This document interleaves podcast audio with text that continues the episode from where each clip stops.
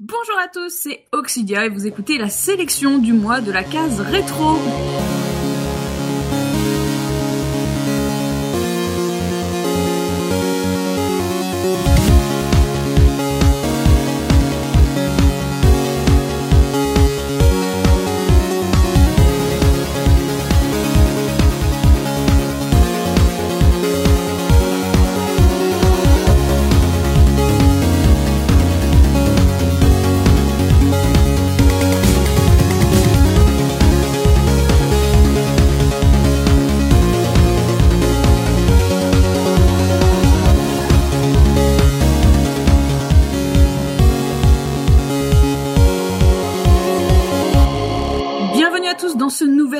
De la sélection du mois, notre émission mensuelle qui explore les jeux de notre enfance, de votre enfance autour d'une thématique. Je serai accompagnée ce soir d'une équipe de tireurs hors pair, le GIGN de la case rétro, la fine fleur des opérations spéciales.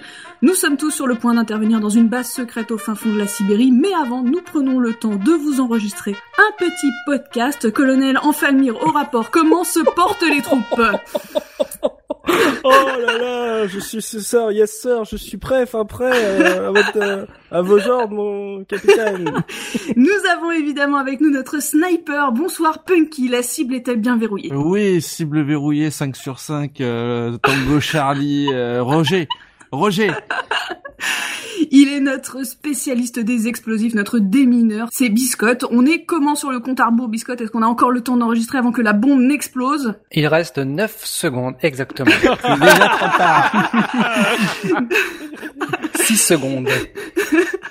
Il est capable de prendre le contrôle de n'importe quel véhicule, du tank à l'hélicoptère en passant par la 106 de votre grand-mère. C'est notre pilote, j'ai nommé JP. Oui, bonjour, j'ai pas le permis par contre, hein, j'ai appris sur le tas. Faites attention à vous.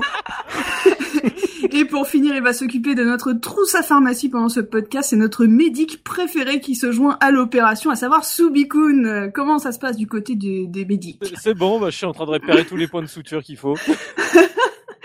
Et comme vous l'avez peut-être déjà compris, nous vous avons concocté une sélection spéciale de FPS First Person Shooter, 5 jeux rétro, un par caseur à découvrir ou à redécouvrir si vous vous sentez prêt à revenir dans le temps. Donc euh, petit rappel, hein, comme d'habitude, ceci est une sélection, ce n'est pas un top, hein, ce ne sont pas les 5 meilleurs titres par catégorie, c'est simplement un petit florilège de, de vieux jeux en fonction des goûts de notre commando. Petite précision, on a fait une sélection exclusivement de FPS console, donc on ne parlera pas de PC dans cette sélection. Console Master Race. Bah oui, c'est ça, c'est trop facile sinon. Faut se mettre un petit challenge. Et on va commencer du coup tout de suite avec le premier jeu de cette sélec et c'est ton choix Punky le sniper. Quel est le FPS que tu as envie de conseiller à nos auditeurs ce mois-ci Euh, alors, je vous ai choisi un petit FPS, donc console, et euh, sur une console qui ne possède pas énormément d'FPS, la GameCube. Euh, D'ailleurs, est-ce que euh, vous pouvez me citer quelques FPS de GameCube? On a, on a, on a traité 13. euh, Metroid Prime. Voilà, Metroid Prime, très bien. Le, Time Splitter? Ouais, ouais, ouais, les Time Splitters, il y a 13 dont on a parlé. Il y en a pas énormément, et moi j'ai choisi de vous parler de Guest. Alors Guest, vous connaissez peut-être si vous avez fréquenté à la fin des années 2000 les, les, les magasins de revente d'occasion, parce que c'était le jeu qui était euh, en 6 ou 7 exemplaires dans les bacs d'occasion. Euh, il est sorti en fin de vie de la GameCube. C'est le genre de jeu, vous savez, euh, sur GameCube où on commence à avoir le, le même euh, avertissement euh, contre l'épilepsie que sur Wii, en fait, euh, quand on allume la Wii. C'est comme ça qu'on reconnaît les vieux jeux de la GameCube, enfin les, Ah. les, les jeux qui sont arrivés Ah sur oui. le tard, ouais. Les derniers jeux. Euh, donc, euh, bah, Toilette Princess, par exemple, a ça aussi. Du coup, c'est un jeu euh, sorti sur GameCube en fin de vie et donc euh, qui est, on va dire déjà techniquement assez euh, assez euh, étonnant parce que il tourne très très bien, il tourne euh, en 60 euh, 60 Hz et euh, et il est très joli. Euh, je pense que ça doit être le FPS le plus joli de la console. Parmi ceux qu'il y a eu sur la fin de la, de la GameCube, je pense aussi à à GoldenEye euh, au service du mal euh, qui à côté fait pas le figure Euh, et c'est pas étonnant parce que c'est un jeu qui a été directement édité par Nintendo et, et développé avec leur collaboration le studio qui l'a fait, c'est un studio qui s'appelle N-Space, qui est habitué à faire des, des jeux à licence, euh, notamment du James Bond. Et, euh, et du coup, euh, du coup, quand ils, ils ont proposé, ils ont proposé ce jeu à Nintendo, Euh, Nintendo a accepté et c'est euh, du coup le deuxième jeu de la GameCube édité par Nintendo qui soit classé euh, M pour mature. Ah ouais. Ah oui, oui, oui. D'ailleurs, euh, oui, oui, je me souviens, ça m'avait, euh, ça m'avait frappé parce que je l'ai trouvé en vide grenier et c'est vrai qu'il y a un moins de 18, mo- Voilà. moins de 16, moins de 18, moins de 18 sur la jaquette. Hein. Voilà. Est-ce que vous connaissez le, le, le premier jeu qui a été euh, classé euh, M pour mature et édité par Nintendo sur GameCube? Sur GameCube? Euh, C'est le quiz de la case Ouais, rétro. attends. Ah oui. Euh, Eternal Darkness. Ah oui, très Oh bonne Darkness. là C'était quoi, pardon Allez Eternal Darkness Sanity's Requiem, Ah, un très bon évidemment. euh, survival que je vous recommande également. Ah, les TM Et oui. Merde. Oh, tu viens, en fait, tu viens de me faire un flash. Ouais. C'est presque celui que je vais regretter de pas avoir sélectionné pour la sélection d'horreur. Ah bah ouais. J'ai- ça a été euh, un deuxième choix aussi, euh, mais bon, Blue Stinger euh, prime surtout évidemment.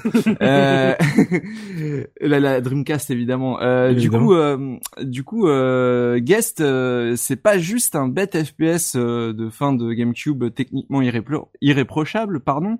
Euh, c'est aussi un FPS qui propose euh, une expérience euh, assez unique parce que alors effectivement, on va avoir des phases de tir très classiques. Le début du jeu commence comme un FPS tout à fait normal.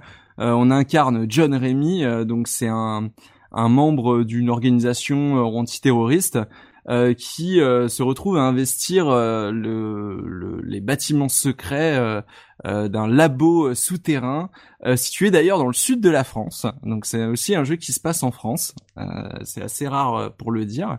Euh, et du coup, euh, et du coup, on commence comme ça en, en infiltrant euh, ce, ce labo secret. Et très vite, en fait, euh, notre héros va se retrouver euh, au cœur euh, d'un complot. Euh, c'est ses coéquipiers Le complot du vin rouge, c'est ça? Ouais. Non, non, en fait, ses coéquipiers vont commencer à mourir un par un, euh, à se faire attaquer par des monstres, et nous, on va se retrouver enfermés, prisonniers et euh, victimes euh, d'expériences scientifiques, on va dire, peu orthodoxes. Et en fait, il se trouve que on va se réveiller, transformé, ou plutôt euh, pas vraiment transformé, mais euh, notre âme va être séparée de notre corps. Et euh, donc, on va se réveiller sous une forme spectrale. D'ailleurs, je le précise, mais j'en reparlerai un petit peu après, mais c'est un jeu qui met beaucoup en avant la narration et qui a une narration très moderne en fait. Euh, là où un 13 euh, était encore, par exemple, assez rudimentaire au niveau de tout ce qui était cinématique, où on sentait bien l'encha- l'enchaînement entre les phases de jeu et les phases de narration. Euh, là, tout est mélangé, c'est-à-dire la narration se fait à la première personne, un petit peu comme dans un Half-Life ou dans un Bioshock. Ah oui, d'accord. Euh, du coup, c'est assez agréable et du coup, la, la découverte de cette nouvelle forme est plutôt bien faite. Euh, on nous le dit pas tout de suite et euh, on nous met ensuite face à un miroir où on voit justement que on est un tout petit peu transparent et que ça pose problème. Donc, cette forme spectrale euh, qu'on qu'on qu'on va incarner, c'est pas seulement euh, un truc qui vole et qui permet d'aller un peu partout.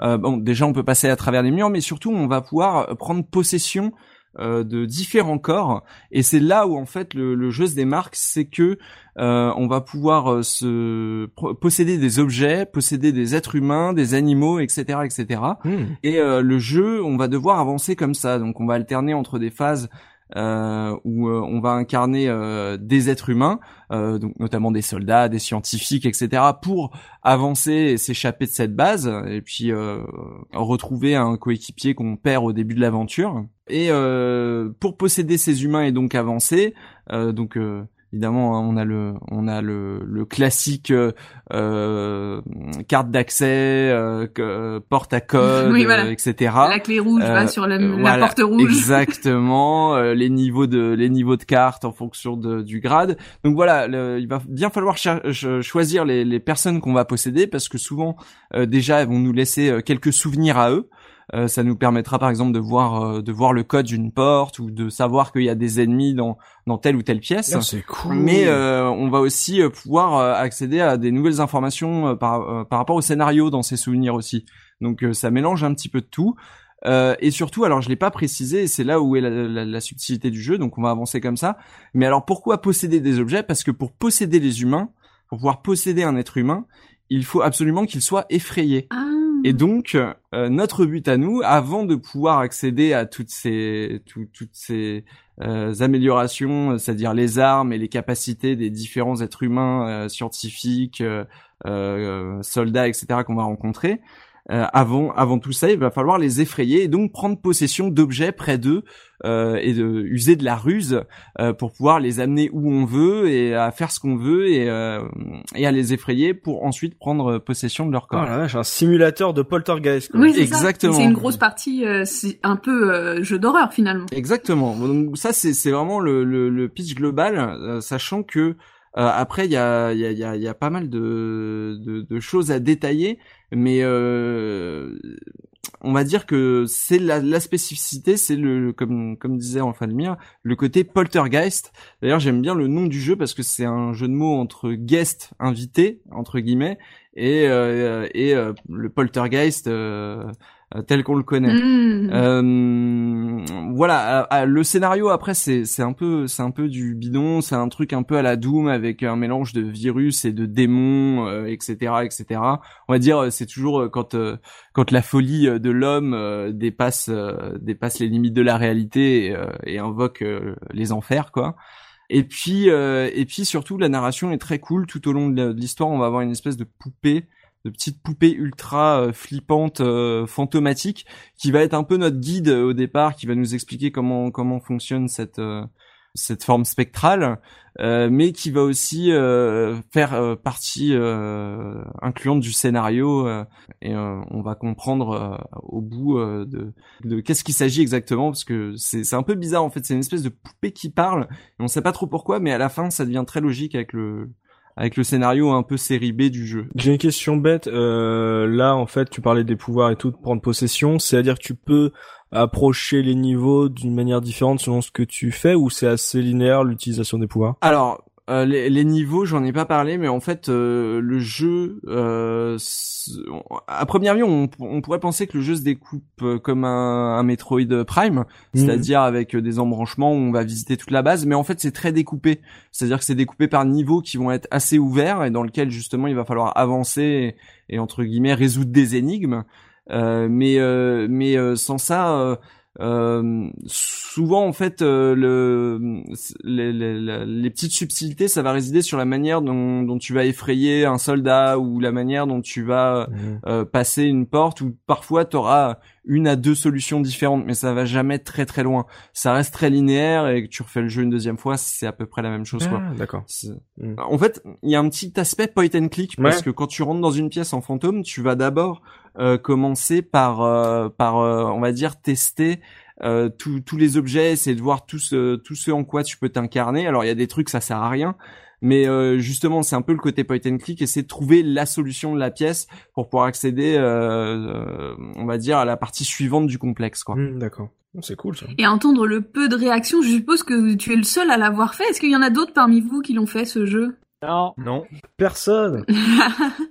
J'ai l'impression que c'est un c'est un jeu euh, même moi je je l'ai découvert en fait l'année dernière euh, c'est pas un jeu auquel j'ai joué à l'époque mais je l'ai vu passer de nombreuses fois à vraiment pas cher et en fait la jaquette donne juste pas envie quoi c'est Ah ouais, non, c'est euh, clair. C'est la jaquette, elle donne vraiment, euh, vraiment le, pas envie. le quoi. héros a une sale tronche euh, Ouais, ben en fait, à, à l'époque, euh, je me rappelle avoir été dans, dans une grande surface et euh, d'avoir deux jeux dans les mains. Et j'avais en fait Geist et euh, Second Sight sur euh, GameCube. Ah, Et euh, les pitchs étaient assez proches en fait. On jouait un type ouais avec des pouvoirs psy et euh, j'hésitais entre les deux et j'ai préféré prendre Second Sight, mais plus par rapport à la à la jaquette. Comme tout le monde. Oui. Bah, il avait une meilleure gueule, la jaquette. Hein. Mais en fait, les deux, les deux sont très bien. D'ailleurs, les deux se ressemblent, mais euh, c'est pas le seul, le seul jeu auquel ils ressemblent. Tu vois que c'est un jeu euh, Guest qui ressemble à beaucoup de jeux de son époque. Ça ressemble beaucoup à du Metal Gear Solid aussi euh, dans l'esprit, euh, parce que ça se prend vachement au sérieux, c'est vachement premier degré. euh, Alors que c'est un peu, au final, hein, c'est un Mm. peu débile comme histoire. Euh, mais euh, il y a aussi euh, bah, de ce qu'on retrouvait dans Fear aussi, par exemple. Euh, c'est un jeu qui me fait beaucoup penser à Fear euh, dans le sens où il y a beaucoup de moments très silencieux où tu vas juste te balader dans des bureaux euh, en forme fantomatique et, et checker tout ce que tous les objets que tu peux sur euh, tous les parce que je l'ai pas dit mais on peut aussi euh, on peut euh, aussi euh, prendre possession d'ordinateurs de choses comme ça euh, pour pouvoir euh, euh, obtenir des informations. euh, et donc il y a, il y a énormément de choses à C'est faire. vraiment hein. très point and click, ouais, effectivement. ouais. Oui, oui, c'est c'est c'est un peu Ouais. le, le truc. Moi, je me rappelle à l'époque, surtout, je l'avais pas appris parce qu'en fait, c'était la presse qui, ou en fait, euh, l'avait assez mal accueilli aussi. Hein, Ouais, c'est clair, mais c'est un jeu qui a énormément de défauts. Hein. Euh, Dans, dans, j'ai listé euh, euh, plein de trucs qui vont pas. Euh, bah, les phases de tir, par exemple, il y en a pas beaucoup, il y en a pas énormément. En fait, c'est des phases qui, qui se limitent souvent à deux trois soldats en infiltration. Mais quand il y a des grosses phases de tir, euh, tu sens que le moteur est un peu mou. Euh, et euh, la musique est complètement naze, tu vois. La, mu- la musique, on va en parler après, mais euh, on va l'écouter. C'est ni fait ni à faire. Alors, franchement, Nous avons inventé nou- un nouveau concept d'émission, la sélection, où en fait on va parler par sa musique et à chaque fois on trouve la musique à chier. Ouais. Ouais, ouais, c'est non mais pareil hein, le scénario c'est de la série B euh, il y a deux trois endroits dans le jeu où c'est un petit peu buggé parce que tu sens que le développement a été un peu rushé le jeu est court enfin c'est un jeu qui a plein de défauts mais quand on me dit FPS console maintenant je pense à ce genre de petites euh, perles euh, qui ont des concepts en fait euh, le concept de pouvoir posséder n'importe qui et de devoir avancer avec ça et que les mecs aient fait un truc euh, qui est finalement très Nintendo parce que parce que les énigmes sont la, la progression, la difficulté des énigmes et de la façon dont tu vas avancer dans le complexe euh, est très Nintendo dans le sens où on va d'abord t'apprendre à utiliser ça, à prendre un soldat pour euh, pour faire si après euh, ça va être le même soldat mais qui dort donc il va falloir le réveiller en allumant un objet à côté en bidule. Et donc c'est c'est c'est une progression très Nintendo et je trouve que en plus la GameCube c'est pas une console comme on a dit qui a énormément de bons FPS euh, il se compte sur les doigts d'une main et je pense qu'il a de quoi en faire partie si on passe euh, sur ces quelques défauts mineurs. Voilà, on a trouvé comment faire un bon FPS console. Faut pas beaucoup de phases de shoot, quoi. Oui, c'est ça.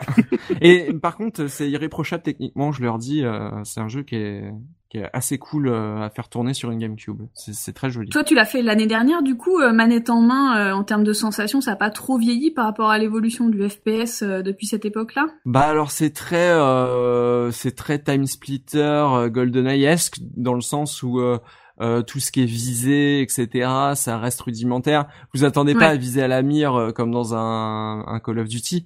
Euh, mais euh, mais ça reste ça reste bah, déjà il est pas désagréable le jeu parce que il est assez fluide et assez rapide. On marche assez vite dans les couloirs. En forme fantôme- fantomatique on peut voler etc enjamber énormément d'objets. Donc c'est c'est un jeu en fait qui est qui, qui a des, des défauts mais qui sont pas frustrants en fait. D'accord. c'est des défauts sur lesquels on peut facilement passer euh, pour peu que on s'amuse un minimum sur le jeu quoi. Et en termes de durée de vie, t'as une idée de ce que ça peut donner? Je crois qu'il fait 6 heures hein. Ok. c'était 2005 c'était les jeux à 6-7 heures quoi Hmm. D'accord. Et c'est pas très difficile. C'est pas très très difficile. Il y a pas de. C'est pour moi alors. Et alors, je- je- juste pour finir, il y a un mode multijoueur que je n'ai pas testé, euh, mais qui m'intrigue énormément. Donc, euh, je... Local alors? Euh, mode multijoueur local A4 avec euh, 4 joueurs plus 7 bots de ce que j'ai lu. D'accord. Et euh, alors je sais pas du tout ce que ça donne, mais avec les, les mécaniques de avec les mécaniques de, de Poltergeist, ça peut être très intéressant. Grave. Et du coup, euh, je lance un appel euh, à la RGC. S'il y a trois personnes qui veulent euh, la prochaine RGC tester ça avec moi, euh, voilà, je me démerderai pour le Ah, ramener, trouver une GameCube. bonne idée. euh, Ouais, bonne idée. Ça, ça me donne vraiment envie de, de tester. Surtout si c'est ouais, surtout si c'est ça, si c'est un jeu, si c'est un jeu de Poltergeist où on doit traverser un niveau en faisant peur aux bots. ouais, c'est ça. alors, euh, ça, ça va être. Exactement. Euh, je me dis euh, comment et puis comment tu comment tu outrepasses le fait que t'es sur le même écran et que du coup euh, Bah oui, tu euh, peux espionner ouais, en fait.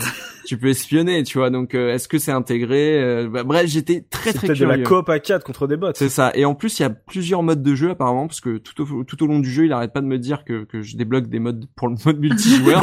mais c'est bien, j'ai pas d'amis, je vais continuer à jouer tout seul, pas tranquille. mais euh, voilà. Euh, donc euh, Geist, euh, je vous le recommande. Et euh, du coup, euh, on va s'écouter de la musique. Oui, qu'est-ce que tu as choisi comme euh, comme piste pour nous vendre le jeu? Parce que le- tu nous as pas bien vendu l'OST mais bon. J'ai choisi la moins pire. Voilà. Alors Voilà, le nom de la vrai. musique c'est la moins pire.mp3 et euh, je vous laisse juger. Voilà.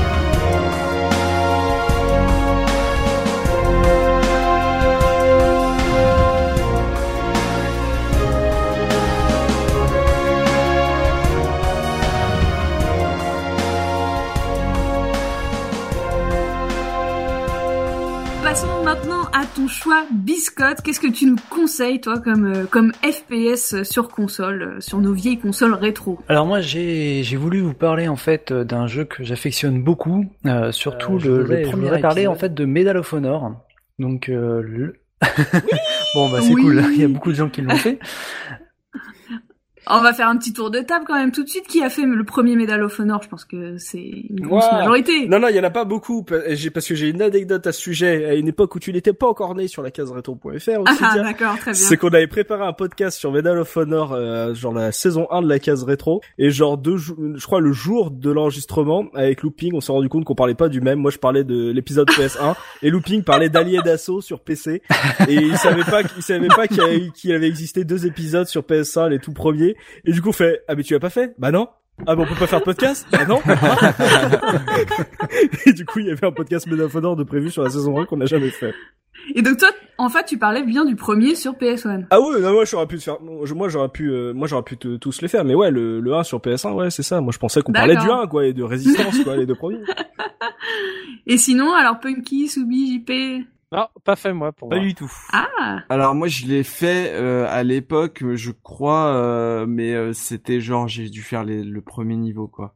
J'ai beaucoup plus euh, poncé justement la version GameCube euh, qui était qui était très bonne aussi. d'accord. Alors du coup, Biscotte, explique-nous un petit peu ce choix euh, de, de jeu. Pourquoi? Pourquoi Medal of Honor? Alors pourquoi Medal of Honor? Bon alors un petit un petit rappel, euh, donc il est sorti euh, chez nous en décembre 1999, développé par euh, DreamWorks Interactive, édité par euh, Electronic Arts et euh, co-créé bah, surtout par Steven Spielberg. Donc c'est surtout ça qui m'a attiré en fait, qui a éveillé ma curiosité sur ce jeu, sachant que bah, sur sur PlayStation première du nom, on n'avait pas non plus beaucoup de, de FPS marquants, surtout des adaptations de jeux tirés de PC, mais rien de, de très original ou de, de nouvelles licences. Donc donc bah voilà, en fait c'est pour ça qui qui m'a qui m'a intrigué ce jeu et surtout bah son On, on était en pleine période, euh, il faut sauver le soda Ryan. Ah bah, c'est comme ça qu'ils faisaient les previews, hein, c'est clair. C'était Soldat Ryan le jeu, quoi.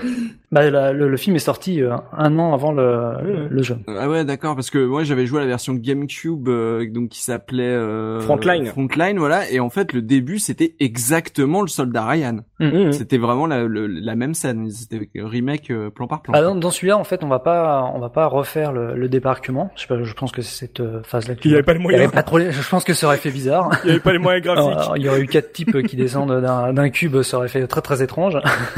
c'est ça. Non, non, dans celui-là, en fait, on va incarner le lieutenant euh, Jimmy Patterson, donc euh, fraîchement recruté euh, par l'OSS. Donc l'OSS, c'est les services secrets américains. C'est euh, l'ancien nom, on, on va dire, en- de la CIA. Ceux qui donnent des photos de René Coty. c'est ça. Et on va faire des missions donc pour l'OSS, donc des, des missions de, de services secrets entre euh, 1944 et 1945. Donc vraiment à la toute fin de la, de la Seconde Guerre mondiale. Et, euh, et donc euh, le, le jeu va se découper euh, sous forme de, de sept missions euh, qui euh, n'ont aucun lien en- entre eux. Et chaque mission va être découpée en sous sous-missions. Et donc la première la première mission, euh, ça va être une euh, une mission qui va se passer le 12 juin, donc euh, tout de suite après, euh, tout de suite après le, le débarquement, qui va se passer en France. On va devoir retrouver un, un soldat américain. La deuxième mission, toujours en France, on va infiltrer un bateau pour atteindre un, un sous-marin. Donc là, ça va vraiment être une mission d'infiltration. On va être déguisé en soldat allemand et on va présenter nos papiers. au Papier, de- bite. au lieu de, de tirer. Euh, donc on va enchaîner les, les différentes missions avec euh, différents objectifs. On va attaquer un fort où il y a une installation de gaz moutarde. On va partir en Norvège, détruire euh, une, une usine hydraulique qui fabrique de l'eau lourde, donc euh, pour euh, pour fabriquer euh, des, des bombes nucléaires. On va aller en Autriche euh, pour récupérer des, des pièces d'art moderne, d'art moderne, d'art euh, Monument Man. clair. et, euh, et de saboter en fait un, un, un- un château et en fait on va finir euh, en Allemagne où on va devoir saboter euh, des missiles euh, V2 Mhm. Euh, pour euh, pour aider euh, les, les alliés en fait les puissances alliées à, à gagner la guerre. Donc ce- toutes ces missions vont commencer par euh, le même euh, le, le même format, c'est-à-dire un brief vidéo qui vont nous expliquer les, les différents objectifs. On va faire la mission et en fin de mission, on va être récompensé par des vidéos d'époque. Donc c'est vraiment de la, de la vidéo, des documentaires d'époque qui vont nous expliquer un petit peu bah, euh, pourquoi on a fait ça, dans, dans quel but, euh, illustré par euh, des images d'époque. Tout, tout le jeu se veut extrêmement extrêmement sérieux et extrêmement documenté. On est vraiment dans une ambiance comme le comme le soldat Ryan en fait. On est très c'est très réaliste. J'ai l'impression qu'à l'époque euh, les FPS, on va dire euh, Seconde Guerre mondiale, euh, au tout début, se prenaient vraiment beaucoup beaucoup au sérieux. Et il me semble que dans le jeu, il y a énormément de, bah, sur les vidéos et tout, on voit énormément de documents d'époque, de de d'archives et même dans les briefs vidéo, il y a des cartes et tout, c'est quand même hyper documenté j'ai l'impression que c'était beaucoup plus premier degré. Euh... C'est un petit peu le, le, le précurseur des, des, FPS sur la Seconde Guerre mondiale. Euh, le premier Medal of Honor, en fait, il date de 99, mmh. enfin 1999, pardon. Euh, le premier Call of Duty, il date de 2003, donc euh, ah il y a, y a c'est vraiment en fait voilà, ils ont ils, ont vraiment insisté sur le sur le fait réaliste. Euh, les développeurs se sont se sont euh, renseignés en fait, euh, ont, consulté euh, le, les, des militaires qui ont, été aussi consultants sur le soldat Ryan. Donc ils ont vraiment leur, pris leur travail au sérieux et on n'est pas du tout dans une caricature comme on aurait pu voir dans le c'est pas Wolfenstein quoi. Voilà, oui, il y a, y a pas des. Ça s'est vite essoufflé ce, cette volonté de. J'ai l'impression. Non, non, non, parce que le le dernier Medal of Honor qui se passe pendant la Seconde Guerre mondiale, c'est Airborne qui est sorti sur 360 euh, et encore celui-là que j'ai fait il y a quelques années. respectueux. Ouais. il est assez respectueux, il est encore très cool pour un pour un FPS de Seconde Guerre mondiale, alors que le, justement le genre FPS Seconde Guerre mondiale avait tendance à s'essouffler mm. justement. C'est pour ça qu'ils sont partis après sur des trucs un peu euh, techno-guerre tout ça. Ouais. Mais euh, non, tout tout ce que Medal of Honor a fait pendant la Seconde Guerre mondiale, ça reste quand même du sérieux. Euh, en termes d'univers, ouais. c'est, Après, c'est le gameplay sur tout ce qui est tout ce qui a été, on va dire, leur cycle euh, asiatique, euh, où là, euh, mm. on commence à en avoir marre parce que c'était moins spectaculaire que, que Call of Duty, quoi. Mais c'est vrai qu'en termes d'univers, je suis d'accord avec Biscotte.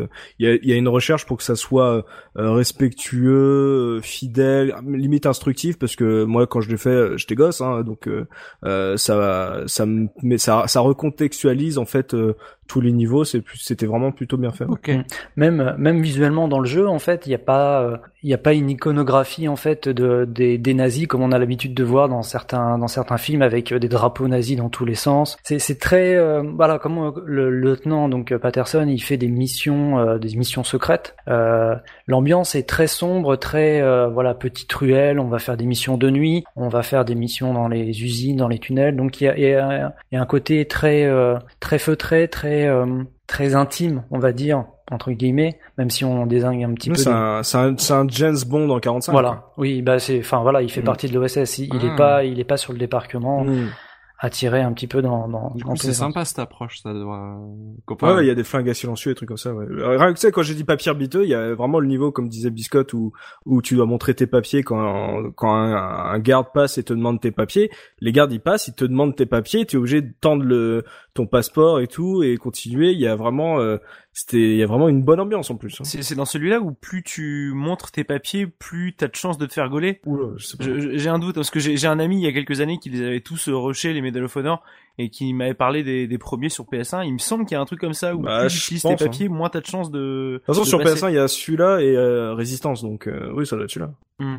Mais je me, je me trompe peut-être de jeu, hein. c'est vraiment genre, euh, j'étais pas sûr. Et, et, alors du coup, la question que je me posais, Biscotte, c'est euh, quand on a l'habitude des FPS euh, justement sur la Seconde Guerre mondiale très rythmés, très spectaculaires, euh, est-ce que est-ce que justement euh, c'est pas difficile de revenir à un truc plus calme et comme tu disais plus intimiste? Bah euh, il faut je, pense que les développeurs sont beaucoup poser la question aussi à l'époque sur le support c'était donc sur PS1, on n'avait pas des manettes, on n'était pas sur PC. Ils n'ont pas voulu faire un jeu, un jeu PC adapté sur la console. Ils ont vraiment voulu faire un jeu adapté à la console.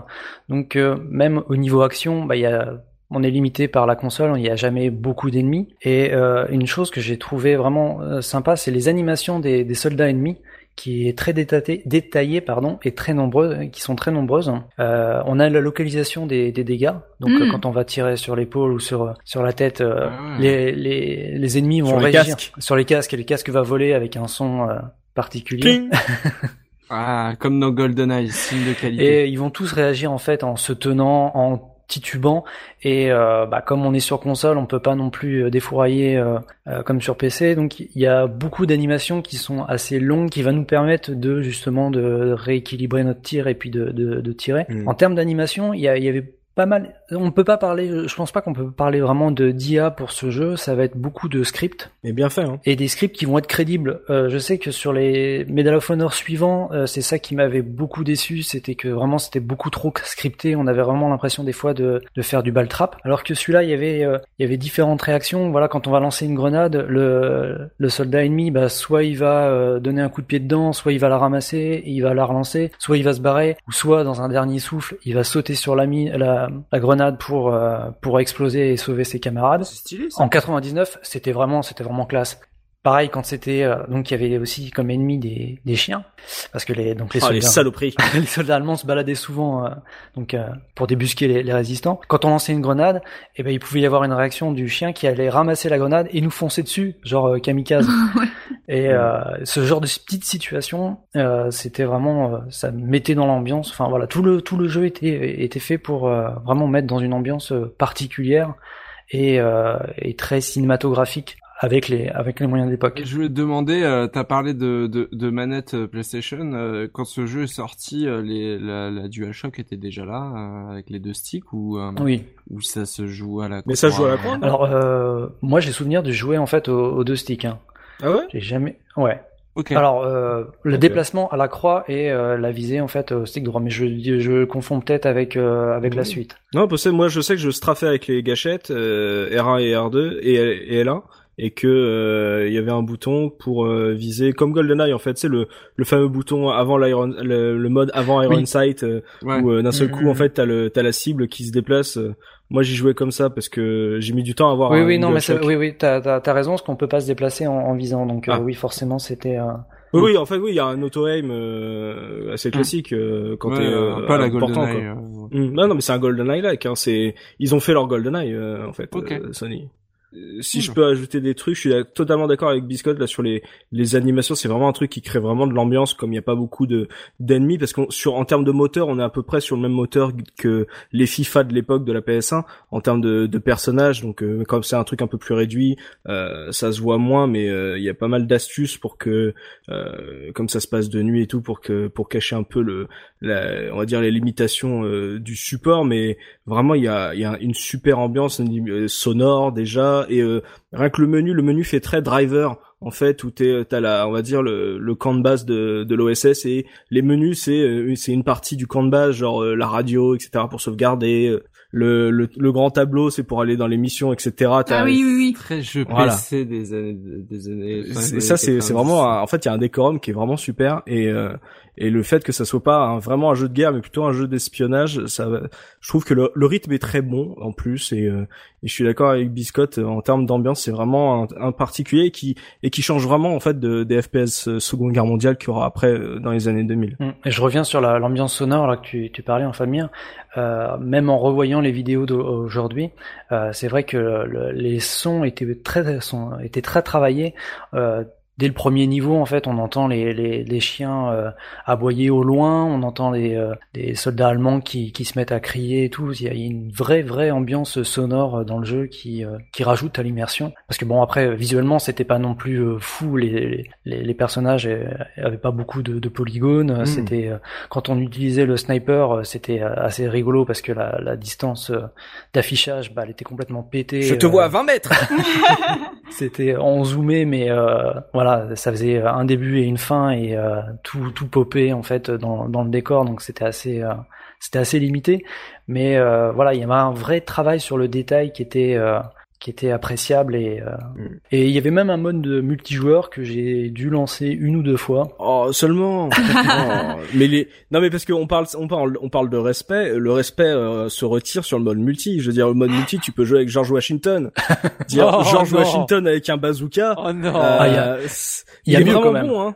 Il y a mieux Non, que oui. Washington, il, y a, il y a quand même en fait un code. Donc le code c'était S Spielberg qui débloque un Vélociraptor. Ah, Mais oui. Magnifique. Ah mais vraiment, c'est, alors faut, faut aimer les, les FPS à écran splitté de cette époque, mais euh, il est très rigolo. Euh, c'est vraiment très drôle à jouer. C'est c'est vraiment il y a un côté euh, tu sais what the fuck à la Tony Hawk Ouais. Ah. dans le dans le côté oh, all- allons-y jusqu'au bout et tout. Oui, on, d'accord. on a de la place pour modéliser cette merde. Allons-y et tout. et Allons-y, oui. et, euh, comme ils sont super sérieux dans le solo en gameplay, ils se sont vraiment Je veux lâchés. n'importe quel jeu est mieux avec un dino. Tu, tu valides cette sélection du coup enfin. euh? Ah mais grave, euh, le jour où on pourra en faire un podcast à lui tout seul, euh, on aura plein de trucs à dire. Je veux dire, euh, et lui et résistance parce que on va dire c'est dans le dans on va dire c'est la suite où tu joues une femme euh, une française résistante. C'est vraiment c'est très beau, c'est très ballsy déjà. Hein. Ça, quand mon pote m'en avait parlé, tu joues une nana qui s'appelle Manon, je crois. Ouais, déjà, Manon. Déjà à Mm. l'époque de mettre en personnage principal une nana dans un FPS de guerre, tu te dis wow, c'est cool. Non, non mais c'est- ça fait deux jeux qui sont euh, très séparés en fait du reste de la licence Medal of Honor et qui sont euh, vraiment très intéressants encore à jouer. aujourd'hui. Petit détail, en fait, dans le 2, tu joues euh, celle qui te donne des euh, tes missions en fait dans le 1. Mm. D'accord. Très bien. Et du coup, euh, pour euh, l'OST, qu'est-ce que tu nous as choisi comme piste? Alors, euh, tout d'abord, il faut Oui. parler de celui qui a composé l'OST. Euh, On est chanceux, on est chanceux. Alors, je pense que ça va plaire à, à Vous voulez dire que ça va être euh, du même niveau que Guest au moins non, non, non, non. Alors, je pense qu'on est à un niveau au-dessus. Donc, la, la, la musique euh, est de Michael euh, Giacchino, Ah. donc euh, qui est un compositeur à la base de jeux vidéo, qui s'est tourné vers euh, la télévision et le cinéma. Euh, si je vous dis par exemple euh, la série Lost, Ah. euh, si je vous dis euh, par exemple Fringe, Oh. pour les Oui, séries. D'accord. si je vous dis maintenant euh, les Indestructibles, là-haut, vice versa, D'accord. Ratatouille. Là là. Ratatouille. Euh, Le- le donc en fait voilà, c'est C'était le John Williams du pauvre. Oh. Non, non, non, non, non, Oh non, il fait pas. faux. Il faisait partie de l'écurie de John Williams à l'époque, mais c'est pas. Tu peux pas dire que c'est Voilà. John Williams du pauvre, merde. Non mais C'est un élève. Je veux dire, Spielberg, Spielberg pour Medal of Honor, il a pas pris John Williams. C'est-à-dire que John Williams c'était trop cher pour un jeu vidéo. Il a pris ah qu'est-ce qui qui dans l'équipe peut nous faire du John Williams à moins cher? Il avait pris Jackie Do. Jackie Do c'était pas encore le le Jackie Do d'aujourd'hui. Ouais, bah la preuve que Giacchino il a bien repris sa revanche puisque dans Rogue One, qui fait la bande originale, Je suis totalement ah, John Williams, c'est Non mais Giacchino. je suis je suis super fan de ce monsieur, hein, t'inquiète pas, j'ai j'ai Ouais, acheté ouais. l'OST de Lost, c'est la première OST de série que j'ai jamais acheté de ma vie et euh, mais mais faut reconnaître qu'à l'époque, il a pas été pris parce que c'était le Michael Giacchino, c'était parce que c'était le John Williams wannabe quoi. Parce qu'il était moins cher, oui, d'accord. Voilà. C'est ça, c'était le Padawan. Sauf que le Padawan est devenu un maître Jedi aujourd'hui. Et du coup, on va se faire striker. Et donc, bah, pour la petite anecdote, euh, je sais que en fait sur sur PlayStation, euh, c'était assez simple de euh, de, de ripper les musiques euh, d'un d'un jeu. Il suffisait de le mettre euh, sur le dans un dans un PC et c'était considéré comme des pistes audio, donc c'était assez simple de, de, récupérer les musiques. Et euh, je sais que j'avais euh, j'avais l'habitude de de créer des CD audio pour pour ma mère parce qu'elle elle aime beaucoup la, la, musique. Et puis euh, la musique bah, de John Williams elle, aimait bien. Et je lui avais fait un CD en fait avec cette musique là en lui disant que c'était c'était du jeu vidéo et que c'était pas mais, mais je sais qu'elle avait beaucoup apprécié. Et, j'ai eu du mal à choisir un, morceau pour pour cette BO qui est vraiment vraiment très sympa parce qu'elle reproduit euh, elle reproduit l'ambiance euh, l'ambiance du jeu. Et euh, bah, on va s'écouter euh, un morceau qui s'appelle The Radar, Radar Train qui qui parle de lui-même en fait. On va voilà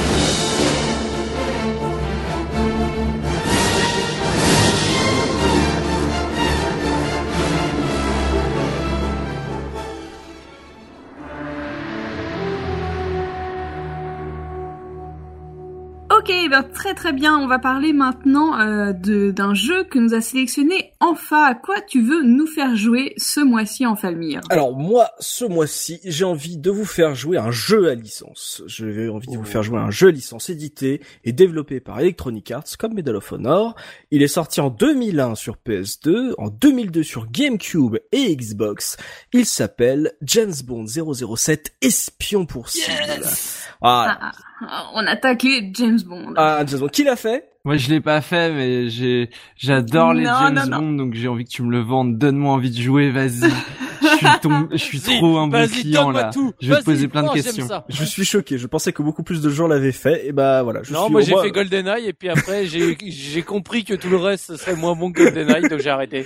c'est un peu l'idée. Donc pourquoi j'ai envie de parler de ce jeu? Bah un peu comme le dit Soubi, c'est que voilà, il y a après GoldenEye, euh, le reste a du mal un peu à se à, à se vendre, on va dire, à se faire vendre. Donc euh, j'ai envie de le avait, il y avait des, il y avait, il y avait des petites perles quand même, notamment euh, Bon baiser de Russie. Mais celui-là euh, est sorti. euh, sacrément est sorti après et c'est le même développeur. Et alors ça c'est aussi la première raison pour Oh. laquelle j'ai envie de parler d'Espion pour cible, c'est pour rendre hommage à son développeur, donc Electronic Arts Redwood Shore, qu'on connaît aujourd'hui un peu plus sous le nom de Visceral Games, euh, qui est un studio qui donc a fermé ses portes en 2017 et à qui on doit la série Dead Space. Oui. Donc euh, voilà, c'était un super studio fait. et c'était un peu triste de voir ce qu'Electronic Arts en a fait et comme je suis, comme l'a dit euh, Punky, ils ont développé euh, Bon baiser de Russie un peu plus tard, ils avaient aussi développé euh, Qui tout double euh, et donc la série Dead Space euh, Ouais. dont je sais que certains caseurs sont très très friands, j'en fais partie. Oh si peu, Oui, si oui, peu. oui. oui. Je, je, je suis déjà Le- en, le en premier. train de me caresser en rien qu'en pensant à tout ce que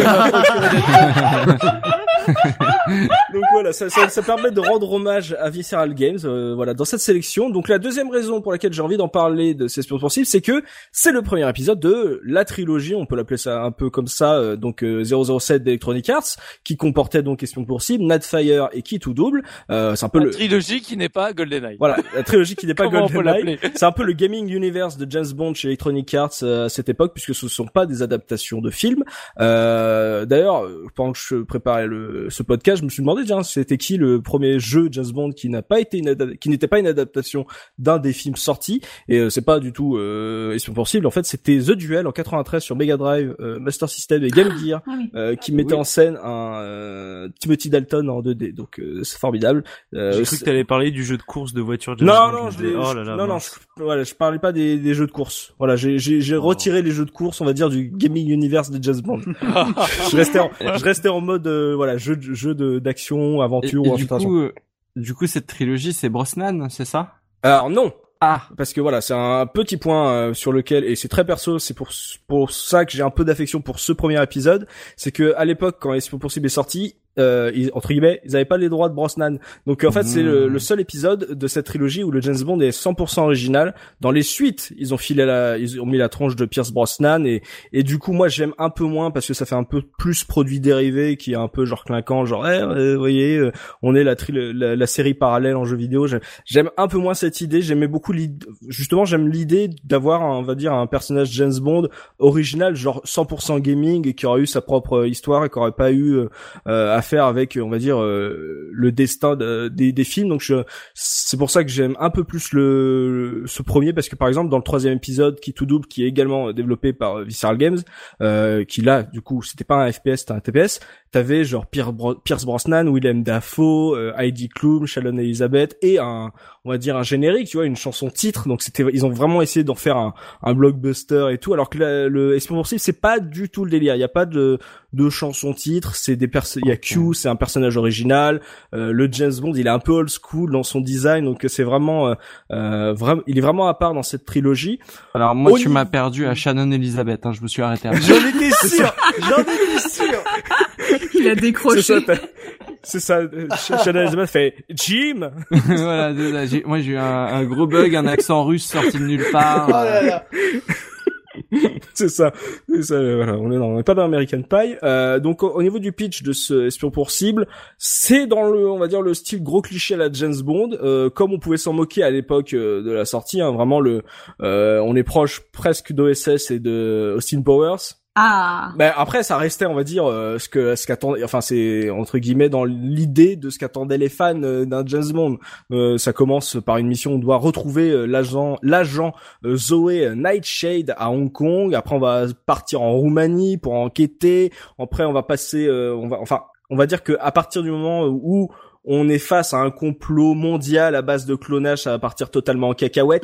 euh, on va partir en Suisse Ah après une oui. station pétrolière, une base secrète sous-marine. Donc, euh, euh, on va dire qu'ils en profitent, hein, comme il n'y a pas. euh, ouais, c'est un jeu vidéo, il y a pas de limite. c'est- Voilà, c'est un jeu super. vidéo. On- on se fait plaisir et on on n'a pas peur du ridicule. Donc, euh, en termes d'aventure, c'est ça reste assez lambda, mais en fait, il y a tout ce décorum James Bond. Bah, je trouve que ça aide à entre guillemets faire passer la pilule. Euh, ça reste un bon fil conducteur. Dire tu rencontres Q qui te donne un nouveau gadget, euh, tu rencontres, euh, tu, on te file des bagnoles. Euh, T'as tout un gimmick James Bond avec les pistolets d'or. C'est des, on va dire des, comment on pourrait dire ça, des bonus que tu peux débloquer.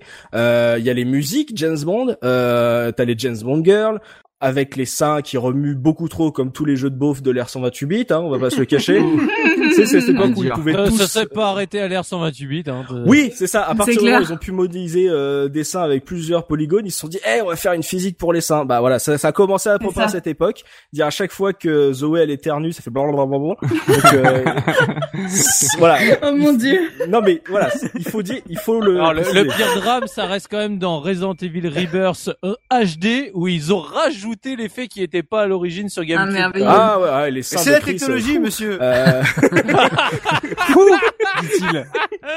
Ouais, donc, il faut il faut quand même pré- prévenir voilà c'est assez beau sur pas mal d'aspects euh, ne serait-ce que les punchlines euh, de James, James, Bond, c'est euh, beauf. Enfin, voilà. à, à la base, Dire- James Bond, c'est un gros, c'est une grosse brutasse, c'est un gros beauf, tu vois. C'est aussi oui pour oui ça que mais là ils y vont à fond non non mais vraiment ils y vont à fond C'est un beauf qui a un costard. Ouais, voilà, c'est un beauf qui a un costard il a de l'argent une belle il a le permis de tuer Ouais, parce que bon, tu prends le premier niveau, euh, tu sauves Zoé, elle te dit ah je sais pas comment vous remercier et direct Bond il te répond oh on trouvera bien une idée Oh là là. Oh mon dieu. Oh mon dieu, quoi. dire Limite, il s'est sorti, elle fait, oh, une petite pipe. euh. c'est ça. C'est limite, il regarde la caméra, il fait un clin d'œil, tu vois. Euh, quand t'arrives dans les dans les montagnes suisses, il est reçu par deux jumelles chinoises euh, qui lui disent ouais attendez et tout le patron va arriver en attendant profitez de la vue et il te balance un énorme c'est déjà le cas en matant leur cul t'as un gros plan sur le cul des filles et tout donc Ouais. non non vraiment Oh, comment t'es trop Pour être poli, on va dire que ce James Bond est plus proche des romans de Ian Fleming. c'est ça voilà c'est euh, on a un roman de comptoir on est sur un haut level de subtilité hein Et pour le coup, là, ça fait vraiment très Austin Power, les deux jumelles euh, japonaises. Oui, c'est ça, c'est ça. Ce sont des jumelles chinoises. Euh, voilà, mais euh, voilà.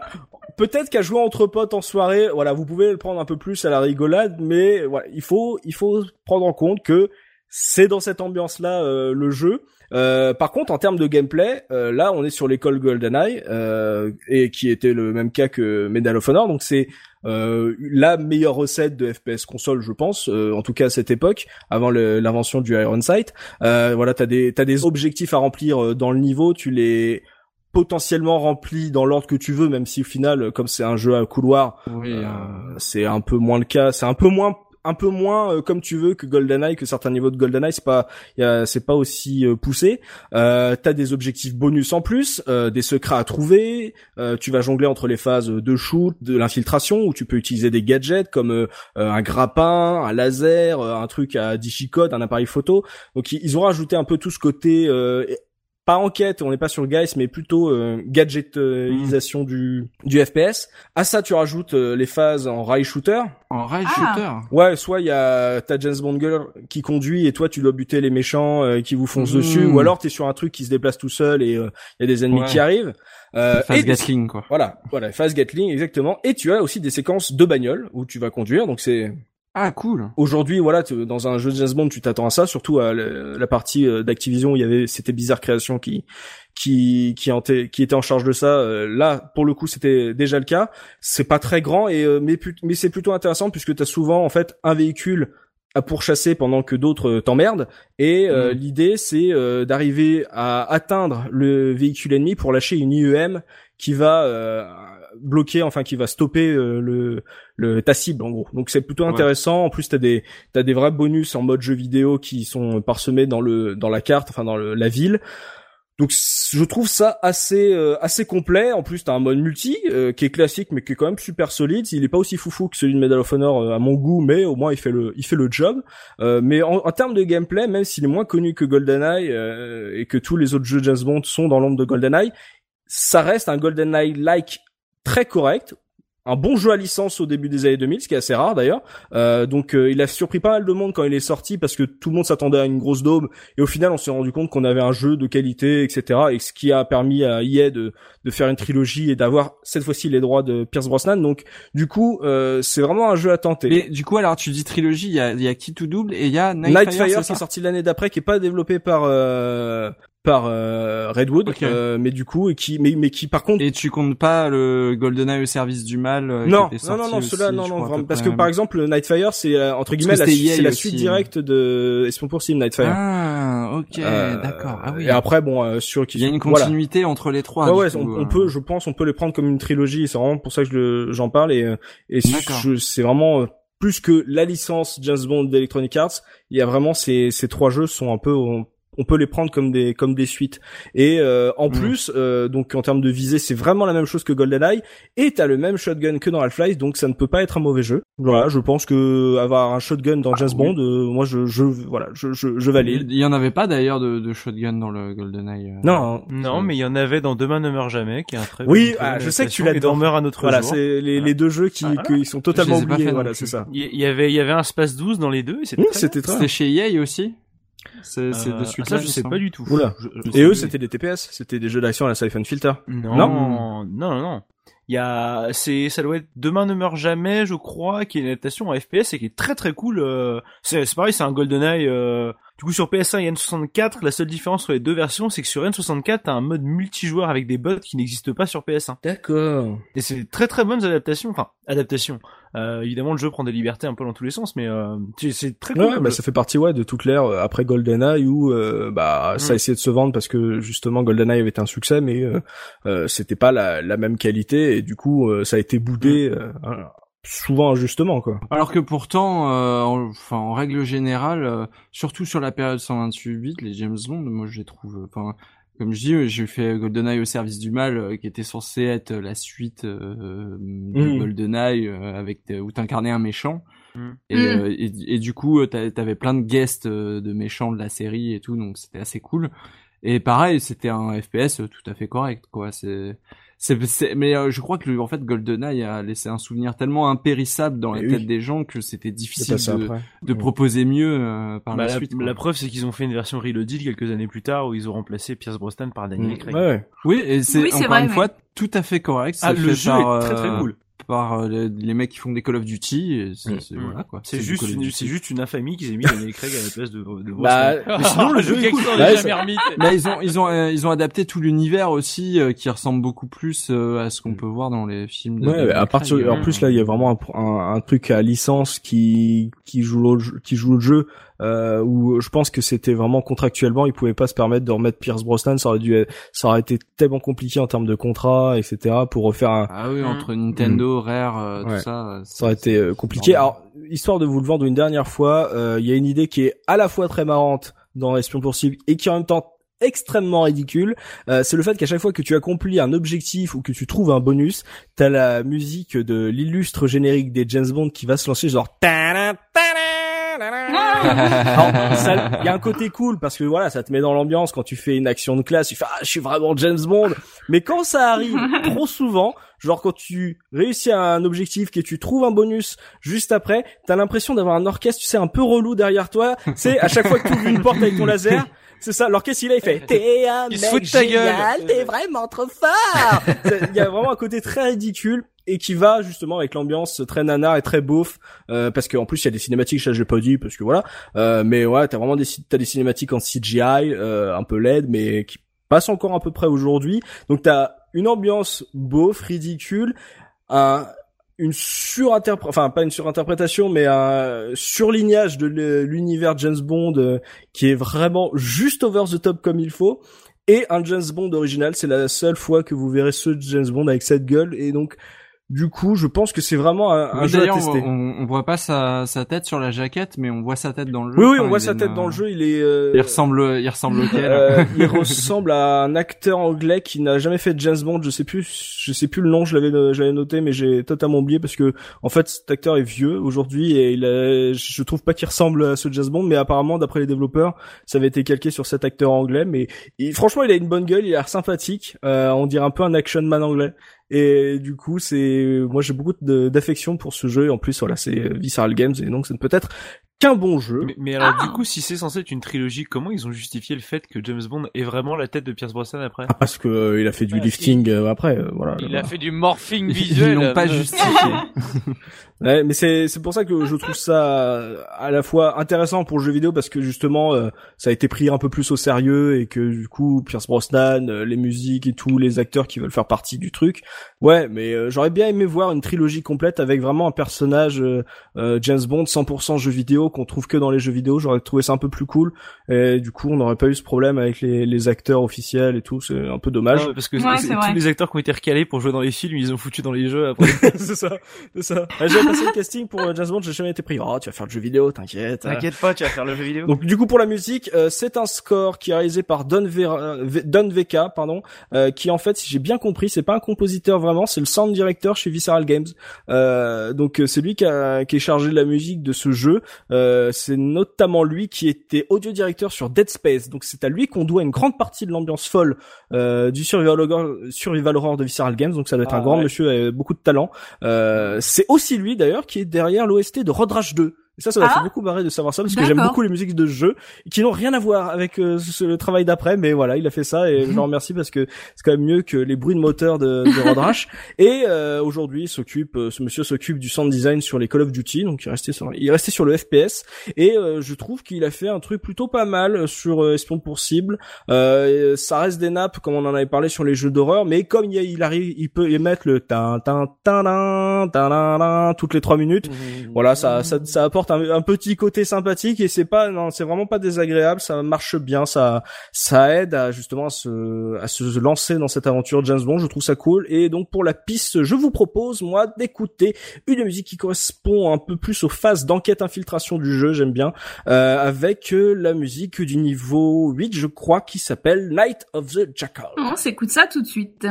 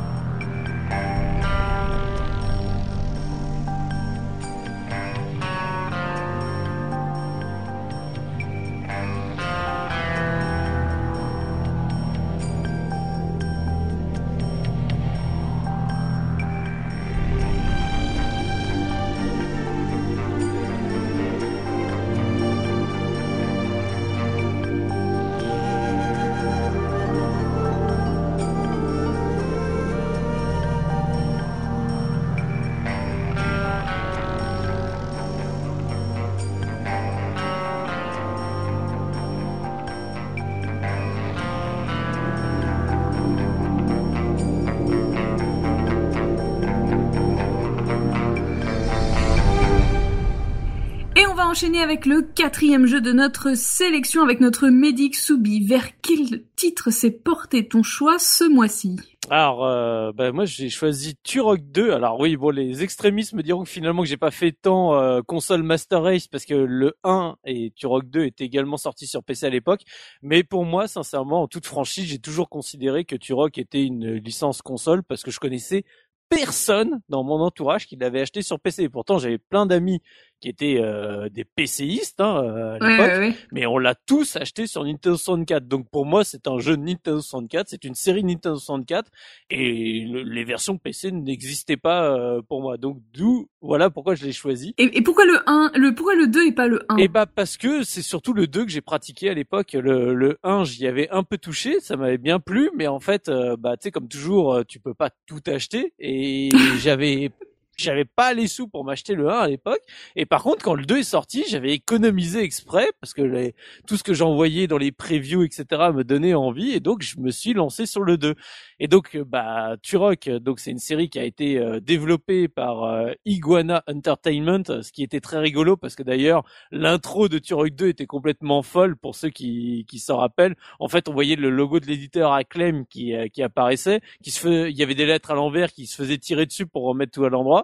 Et puis après, on avait une séquence avec un iguane avec ses lunettes de soleil, euh, euh, tu sais, en, en, en, en triangle pour euh, sur les deux yeux, qui commence à se faire tirer des flèches dessus, qui se cache et qui revient avec deux gros flingues et qui commence à tirer vache. partout dans la direction du joueur. Ah, j'ai et- jamais vu cette intro, je, je, je visualise un truc, mais Ah non non mais elle est mythique. C'est c'est c'est même pas une intro de. C'est ça que j'adore. C'est même pas une intro de Turok.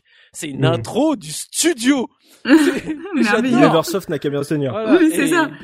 Euh, juste un petit tour de table d'abord pour savoir euh, qui d'autre a fait le Turok 2 euh, parmi nos Euh, caseurs. Alors moi je l'ai fait sur une Nintendo 64 aussi, mais j'en ai un très mauvais souvenir, très peu. Mais le peu que j'en ai, c'est mauvais. Et je sais que je l'ai revendu très vite parce que j'arrivais même pas à avancer dans le jeu en fait. Ouh là là là là. Je, je me perdais beaucoup, mais mais il faudrait que je lui redonne une chance. Donc j'ai grandi. Quelqu'un d'autre Moi, je l'avais, euh, je l'avais euh, récupéré de façon, de façon illégale et pareil, je m'étais fait rembourser assez rapidement parce que De façon illégale Oh, il est fort. Oh la vache. Alors, je l'ai pas acheté, mais par contre, je l'ai revendu à Ah un l'escroc. Oh. Non, j'en garde vraiment un très très mauvais souvenir euh, du peu que, du peu que j'ai fait. Moi, c'est pareil, c'est à l'époque où un copain m'avait prêté sa N64 avec quelques jeux. Je me souviens d'avoir lancé Turok euh, et je comprenais pas euh, ce jeu. Une espèce de de de mec. Ouais, voilà, je suis pas fou, on est Oh. d'accord, on est d'accord. Il y a un truc que c'est c'est pas clair Non, ce qu'il faut faire moi, je dans me, ce jeu. moi, je me souviens d'avoir déambulé dans des forêts carrées euh, avec, et, et, Avec du brouillard c'était 3 mètres et horrible. De de me faire casser la gueule par des raptors ou je, mais je sais même plus vraiment et d'être là genre mais c'est quoi ce machin quoi? Ouais, c'est ok, merci. C'est bon, je me sens Voilà, seul. vous voyez dans quel terrain je l'ai marre Alors, déjà. euh, voilà. J'ai- Donc, voilà, euh, Soubi- j'ai jamais touché à cette série, je vais t'écouter religieusement, Soubi. Voilà, merci, super, ça va être cool, c'est génial. On te courage. la Bon, patate voilà, chaude, maintenant voilà, mon donc rôle est de maintenant. défendre euh, ce jeu et ça se trouve à la fin on fera bon bah voilà. Surtout jouez pas à ce jeu-là, c'était Désolé. Non, voilà, donc, euh, Turok, euh, donc, comme, moi, je vais parler vraiment du 2 parce que c'est le, plus le 2 que je connais. Le 1, malheureusement, je, je l'ai à peine euh, effleuré je le connais très très mal. Mais donc, on se retrouve, euh, donc, dans une série, euh, d'FPS, tout ce qui avait plus classique. Mais là, en fait, moi, c'était vraiment le début où ça y est, je commençais déjà ma, ma culture FPS console après GoldenEye où je me suis rendu compte très vite que moi, bah, je vais, je vais faire peur euh, aux gens, mais en fait, les FPS sur euh, ordi, eh bah, rapidement, j'ai préféré y jouer sur console. Dès que j'ai pu, dès que les premiers FPS console ont commencé à sortir, et ben, je me suis senti infiniment plus à l'aise que sur les FPS euh, PC. Moi, le, le, le, du- Tout pareil. le, le, le duo Mmh. clavier-souris m'a jamais été euh, si, euh, comment dire, euh, évident pour moi, loin de là, contrairement à une manette. Et, et en plus, j'adorais à l'époque la disposition de la manette euh, Nintendo 64 que je trouvais hyper adaptée pour pour les FPS. Aujourd'hui, euh, c'est plus compliqué, mais à l'époque, je trouvais ça fantastique parce que en fait, euh, et j'y ai réfléchi avant l'émission. J'ai essayé de, de comprendre vraiment parce que tu sais, t'as toujours ce débat euh, PC Master Race, euh, surtout pour les FPS, à comprendre pourquoi je préférais tant les FPS console. Alors il y a d'une part la disposition des touches et du fait d'avoir les mains quand même j'ai envie de dire beaucoup plus libre parce que moi le clavier souris je me sens complètement oppressé par euh, surtout pour ma main gauche avec euh, cet ensemble de touches à disposition j'ai jamais réussi à m'en sortir et du coup à, à, à, faire ce que je, ce que je voulais mmh. et ce qui fait que je préférais y jouer sur console quitte à viser moins bien moi je fais partie des des j'ai envie de dire des, des joueurs euh, que j'appelle puff fiction c'est-à-dire le gars qui tire tous les trucs autour sans jamais toucher la cible c'est-à-dire que je vais faire gauche en haut à gauche en haut, ¡Oh, oh! En, en, haut à droite, puis à droite. Et en fait, j'ai loupé toute la cible euh, sur l'ensemble. Mais c'est pas grave parce que je suis beaucoup plus mobile et je m'éclate beaucoup plus comme ça. Donc, quand on joue euh, en multi sur un Left 4 Dead ou autre, je suis pas celui, celui qui va faire le plus de kills, hein, loin de là, parce que moi, en général, les mm. balles partent plus euh, un peu partout. Mais par contre, quand il s'agit de réagir très vite à une situation, de venir aider les copains, les machins, là, je suis efficace. je te, je te comprends totalement. Je suis exactement pareil. pareil, dès que j'ai eu la Dreamcast, j'ai commencé à acheter tout dessus, Unreal Tournament, Quake 3, tout pareil. J'ai vraiment. Hein. Et pour les et pour exactement les mêmes raisons que toi, donc euh, c'est mm. et même à un moment j'avais inventé le combo euh, joystick souris. J'avais, je me déplaçais avec euh, la main gauche au joystick et je visais à la souris. Ouais, mais tu vois, moi, ça va même. là, j'ai enfin finalement, j'ai en réfléchissant aujourd'hui, j'ai compris le ce qui me faisait un blocage, qui est un blocage très con, c'est que les gens à chaque fois me disaient ouais, mais sur PC tu vises beaucoup mieux, machin et compagnie. Et en jouant sur PC en toute franchise, je suis toujours un joueur Pulp Fiction qui tire à peu près tout partout, mais pour une raison très simple, qui est que je suis gaucher, mais que je tiens ma souris de la main droite. Mmh. Parce que j'ai appris à faire la souris de la main droite sans jamais me poser de questions alors que je suis gaucher. Et en fait, bah du coup, je suis un manchot euh, quand il s'agit de viser sur un clavier. Parce qu'autant quand il s'agit juste de s'en servir normalement, ça ne me pose pas de problème. Dès qu'il s'agit d'être précis et un peu... Euh, et bah comme c'est ma main faible et c'est celle que je me sers euh, habituellement jamais, et bah du coup, je vise comme une merde, même sur PC. Donc tu peux me dire tout ce que tu veux. De toute façon, je reste sur un, gros nulos en FPS PC Master Race. Donc voilà, je suis content de jouer sur console et donc après GoldenEye, après la claque, j'ai commencé à, m'intéresser de plus en plus et donc il y avait ce Turok que j'avais un peu effleuré que j'aimais bien et arrive Turok 2 donc euh, il y avait plein de choses qui m'a qui m'attiraient dans dans ce jeu-là. Il y avait le surtout les images que je voyais dans les previews des premiers niveaux que je trouvais euh, vraiment sympathiques. Et en plus à l'époque, on commençait à faire le Nintendo 64 Master Race avec ton memory pack à rajouter dans ton euh, dans ta console pour avoir plus de détails. Parce qu'il faut savoir qu'à cette époque-là, on commençait à avoir donc le, le système où il fallait que tu rajoutes tes 4 euh, mégabits de mémoire que tu pluguais dans ta console. Et du coup, dans les dans les magazines, on commençait à te faire les tests. Alors attention avec et sans. Regardez, il y a plus de détails, il y a plus de machin. Moi, j'ai ah à PS4 Pro. Voilà, PS4 Pro avant l'heure. Et donc, bah, je m'étais, euh, j'étais à fond là-dedans. Donc, j'avais acheté Turok 2 et j'avais acheté donc le memory pack en même temps, un non, un memory pack non officiel, et donc je me suis lancé dans dans ce Turok avec, euh, sincèrement au niveau de l'histoire, histoire complètement anecdotique et en plus à l'époque donc le jeu était complètement en anglais sans aucun sous-titre. Donc sincèrement ah. la première séquence t'as la nette qui te parle la nette en bleu elle fait blablabla. Bon en fait euh, il y a une entité créée enfin tu sais un, gros méchant. Oh ça ok je comprends après, blablabla, je comprends rien. Oh, il y a cinq totems à protéger. Ok, ça je comprends. Blablabla, t'as des missions annexes. Ok, je comprends pas. C'est pas grave. Euh, on, va se débrouiller euh, et c'est parti. Donc le scénar, euh, me demandez pas. C'est à mon avis euh, absolument imbitable. juste, oh, grosse créature pas, pas contente qui va venir détruire la planète. Des vite, dinosaures. vite, des dinosaures, pam pam boum boum et voilà et voilà quoi. tu le vends tellement bien ce jeu. eh oui. Mais en fait c'est un jeu qui pour moi c'est un peu me, comment dire, c'est mon plaisir coupable. Tu vois justement parce que je suis d'accord que c'est pas un jeu qui a des qualités exceptionnelles loin de là, mais j'y prends un plaisir fou à y rejouer de temps en temps et surtout parce que c'était pour moi la grande époque où un FPS surtout y prenait du plaisir par rapport alors c'est pas le bestiaire mais je vais l'appeler l'armurerie que tu te trimbales. Parce mmh. que en fait bah tu sais c'est tout le pack d'armes que tu vas débloquer au fur et à ah mesure du jeu. et il y a beaucoup d'armes qui m'ont absolument marqué dans ce jeu-là parce que voilà, je les ai, je les ai fandards au possible. Alors tu commences, euh, en gros, t'as pas grand-chose, t'as un truc pour euh, pour balancer des flashs de lumière, tu sais, qui sert à rien, ça tue même pas les ennemis. T'as ton arc. Et sincèrement, j'avais jubilé à l'époque parce que bah avant, euh, j'ai envie de dire la l'arrivée euh, des, on va dire euh, début des années 2010 où euh, l'arc était redevenu à la mode. Bah, dès cette époque voilà ouais c'est ça hein. ouais t'avais t'avais l'arc à l'époque où tu tirais tes flèches. Déjà, il faisait super mal par rapport à un pistolet normal. Tu sais, en général, tu pouvais presque one shot les ennemis avec si tu tirais bien avec tes flèches. Les flèches restaient visibles à l'endroit où ça avait touché l'ennemi. Je trouvais ça super classe, c'est de voir ton ennemi que tu l'avais empalé sauvagement avec euh, avec ta flèche. Comme d'ailleurs tous les dégâts, les dégâts si tu faisais un, un coup de euh, de d'épée euh, au niveau de la tête, t'avais la tête qui sautait, tu pouvais faire sauter les bras, les jambes.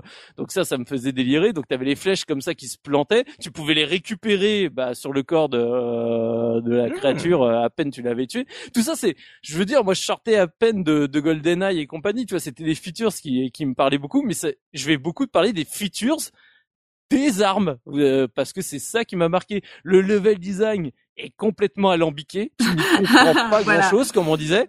En plus, ils ont voulu faire un truc où t'as des, c'est comme justement dans GoldenEye, t'as des impératifs de mission avant d'arriver au totem final. Donc, c'est-à-dire, ah en gros, on va te dire, euh, sur, dans le premier niveau, active euh, trois, euh, trois phares, tu sais pas pourquoi. Alors, donc, il faut que tu trouves les power packs pour ramener à l'endroit qui va activer le phare. Mais entre temps, bah, t'as plein d'endroits où tu peux pas passer. Donc, il faut que tu actives plein de leviers et compagnie. Après, il faut que tu récupères des enfants, tu sais pas pourquoi ils sont enfermés dans des cages, t'arrives, oh merci Turok, tu m'as délivré. Ouais bah reste là à crever avec les avec les dinos pendant que j'ai ouvert la cage. Euh, enfin tu vois c'est des soumissions qui ont pas beaucoup de sens. C'est un level design qui est très labyrinthique où tu passes ton temps à à détruire des des caisses etc pour révéler des passages. Donc c'est pas là-dessus qu'il est le plus marquant. T'as un brouillard euh, de guerre qui est infâme sincèrement euh, sur la ligne 64. Tu fais quand t'es dans des environnements intérieurs ça va parce qu'il y a pas beaucoup de distance d'affichage et dès que tu te retrouves à l'extérieur tu fais oh Oh, je ne vois rien. Oh, il y avait un bateau. En plus, oh, dans, dans, mes souvenirs, les fonds sont très sombres et tout, donc euh, c'est gris. Euh, c'est gris sur les deux premiers niveaux, gris clair, et après sur les suivants, c'est noir. Ah, de, de, souvenir, le brouillard est vraiment infâme sur Turok. Je sais pas, c'est peut-être un des pire quand même niveau brouillard sur un 64. Ah ouais, non, non, il est, il est vraiment violent. Et surtout vraiment sans extension pack. Euh, oui, ah sans, extension pack, c'est, tu, ne peux pas jouer au jeu. Il n'y a pas de, il y a du brouillard tout le temps. Et donc, bah, j'en reviens à mes armes parce que c'est ça qui me fait euh, jubiler au jeu. C'est ça qui m'y fait revenir aujourd'hui parce que j'aime prendre du plaisir à ressortir tout ce beau matos. Donc, euh, comme je disais au début, tu commences à des deux griffes.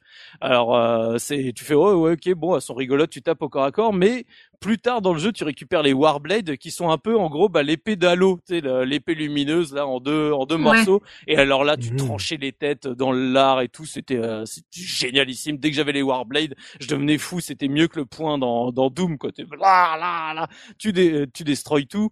T'avais l'art qui était génial et puis après tu récupérais le, le tech euh, beau donc qui lui te permettait de zoomer et puis après tu avais des flèches spéciales où quand tu tirais en fait elles avaient une charge qui se pour faire une grenade en gros.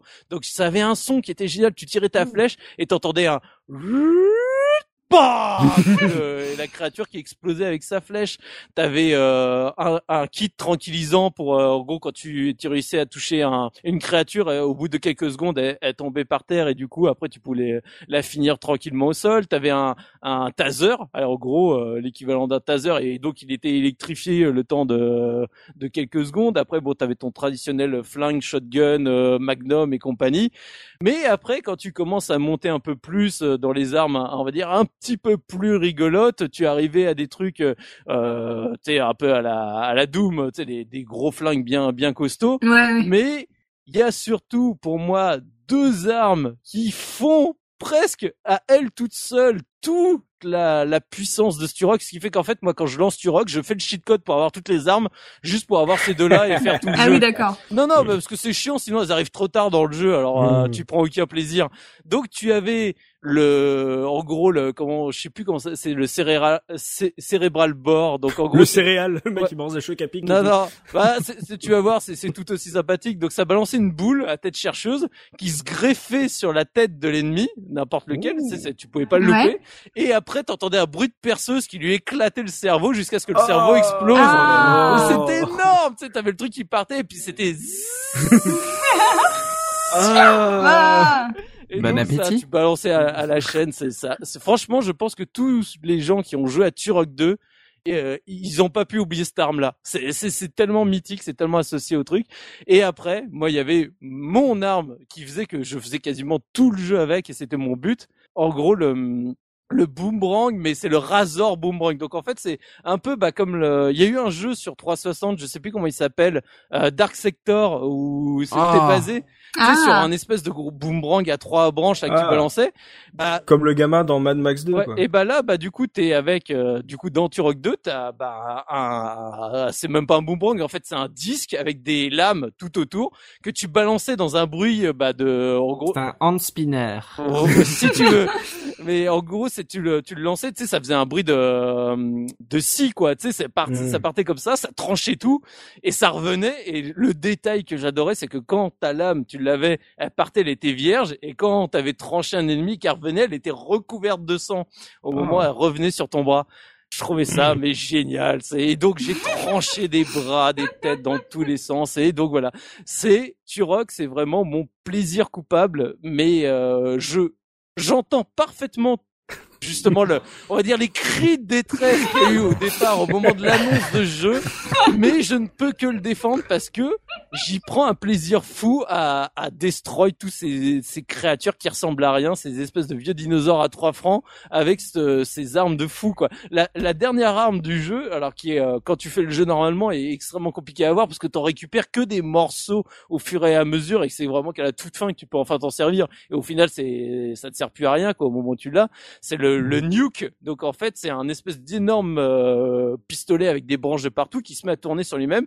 Ça balance un tir, ça fait une espèce de sphère d'énergie et ça finit en, en attaque nucléaire. Donc c'est-à-dire tous les ennemis qui sont autour brûlent sur place et finissent par exploser quoi. Ah, c'est le, c'est le big boy de, Ouais. Fa- de Et donc, 4, euh, donc voilà, mais c'est c'est énorme, c'est énorme. C'est moi j'adore ce Tout jeu. est dans la nuance. Et oui, c'est c'est c'est de pire en pire. Et, et du coup, euh, t'as pu, t'as déjà testé la version PC Non. Euh, Savoir si techniquement elle est, elle est un peu. Bah, euh, la version PC, t'as exactement le même brouillard de guerre et tout. Hein. Ça, ça change. Ça, de mémoire, ça change rien du tout. Alors après, peut-être que je me trompe, hein, mais tout ce que j'en avais aperçu à l'époque, je pense que c'était, ils l'avaient. euh, en fait, ils, ils avaient bridé par rapport à la version euh, Nintendo 64. Après, Mm. Peut-être que je raconte que de la merde parce que je suis pas du tout expert là-dessus. Mais comme je dis, c'est parce que c'est pas, c'est pas une série que que je connais par cœur ou quoi que ce soit. C'est juste une série que j'adore relancer de temps en temps. C'est mon petit plaisir coupable. Ou en plus, limite, c'est c'est je la relance, mais presque que pour faire les deux premiers niveaux, quoi, parce que c'est les niveaux que j'adore. Il faut savoir qu'au début du niveau 2, tu montes quand même sur un Triceratops en mode tank et avec euh, les, tu sais, des un lance-roquette et une mitrailleuse de chaque côté. et tu, dé- Oh tu défonces Quand tu passes sous l'eau, à un moment, tu récupères un truc qui te permet de speeder sous l'eau avec un tir de torpille, quoi. Voilà, c'est du grand n'importe quoi dans tous les sens et, et j'adore. C'est du what the fuck à toutes les à tous les instants quoi. Il y a des moments où t'es en train de faire ton jeu, t'es dans ton niveau où c'est les dinosaures machin que t'affrontes et puis d'un coup tu prends un portail parce que bah tu passes ton temps à activer des portails et tu te retrouves dans un vieux vaisseau spatial qui a strictement rien à voir en termes de design. Tu fais qu'est-ce que c'est que ça? T'as des monstres dégueulasses que même dans Duke Nukem ils en ont pas osé euh, des aussi dégueux qui qui ont rien à voir. C'est comme si d'un coup t'étais dans un autre jeu et qui t'attaque et en fait en gros tu comprends que c'est dans dans le jeu c'est un autre boss qui troll quoi. Tu sais c'est toi t'essayes de faire un truc pour tuer bah le je sais plus comment il s'appelle le Prime ou un truc dans le genre et en fait là c'est un c'est Oblivion il essaye de t'empêcher de faire cette mission et il troll quoi. Il t'a posé des faux portails et quand tu passes dedans tu te retrouves au milieu de ces sbires alors que ça n'a rien à voir avec le reste de l'histoire quoi. Tu fais voilà, c'est c'est des trucs que j'adore. Ce, je- ce, ce jeu il est- une énigme pour moi, mais procure un, un plaisir fou, quoi. Et donc tu, tu le conseillerais plutôt euh, à refaire avec les cheat codes euh, pour, Ah ouais, euh, pour ouais. juste. non, non, euh, il, faut, il faut tout le matos, faut, faut y aller, faut flinguer tout. Après, euh, tu, tu peux le faire vraiment à la normale, tu sais, parce que justement, t'as la, il y a, y a quand même un vrai level design, une montée en puissance avec les ennemis, etc., et les armes qui se débloquent au fur et à mesure. Mais sincèrement, en aujourd'hui, en termes de FPS, même de l'époque, t'en as des beaucoup plus intéressants. Euh, Donc, c'est, en gros, c'est un, c'est un défouloir. C'est, faut le prendre comme, euh, comme un truc où tu vas te lâcher. Et du coup, t'avais le mode multi où pareil, bah, tu te retrouvais avec le matos, le machin, tu te balançais des trucs dégueux et Ah, c'était c'est cool, ça.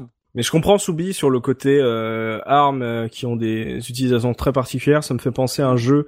Euh, je sais pas si la comparaison va insulter l'un ou l'autre, mais euh, ça me fait penser à Résistance d'Insomniac sur PS3. Oh non, non, non, non, non, non, non, non, non, non. L'insulte est lancée. Non, non. Dans les armes, dans les armes, dans la, on va dire la diversité Oui, mais non, des armes. Je sais pas.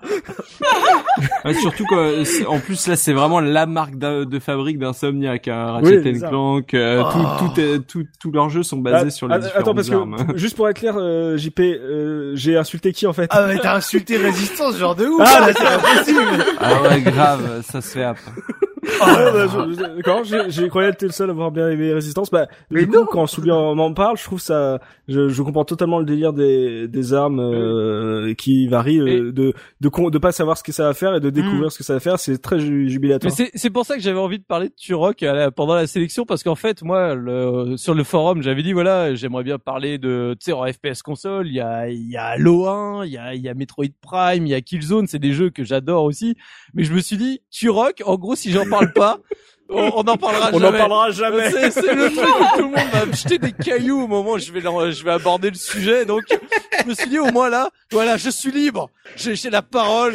Je, je, je, je peux, je peux le dire. Voilà, j'aime Turok 2. Et j'ai, et, et voilà, je m'en fous. Bravo, bravo. Il te reste plus qu'à caser Turok Evolution euh, sur Xbox. Non, non, mais Oh je suis même Dieu. pas, déjà, j'ai même pas testé le 3 à l'époque, hein, tu sais, de, qui est sorti. Ah, il y a en eu un 3 Il y en a, il y en a même eu un quatrième, je crois, Oh là qui, là. qui a même de chiffres, mais là, ça commence à arriver dans les Ouais, trucs il y a eu obscurs de la. Sur Xbox, ouais. Ouais. je- Non, non, mais je te parle sur, nos- sur N64, je crois Ah, sur Je N64. crois qu'il y a- de mémoire, alors il y en a trois sûrs, et je me demande s'il y en a même pas un quatrième. Je, je vais vérifier Ah, en mais après live. GoldenEye, ils ont blindé les, c'est pareil, moi j'avais joué à Armorines, euh, ces trucs pourris, les FPS pourris sur, euh, sur 64, c'est, ils, ils ont blindé après GoldenEye, euh, vu le succès de la recette, euh, ils ont, ils ont ça. envoyé tout le monde développer des FPS Ils là-dessus. se sont dit pourquoi pas nous? Bah, Parce qu'on n'a pas le talent. Non, on s'en fout, on le fait quand même.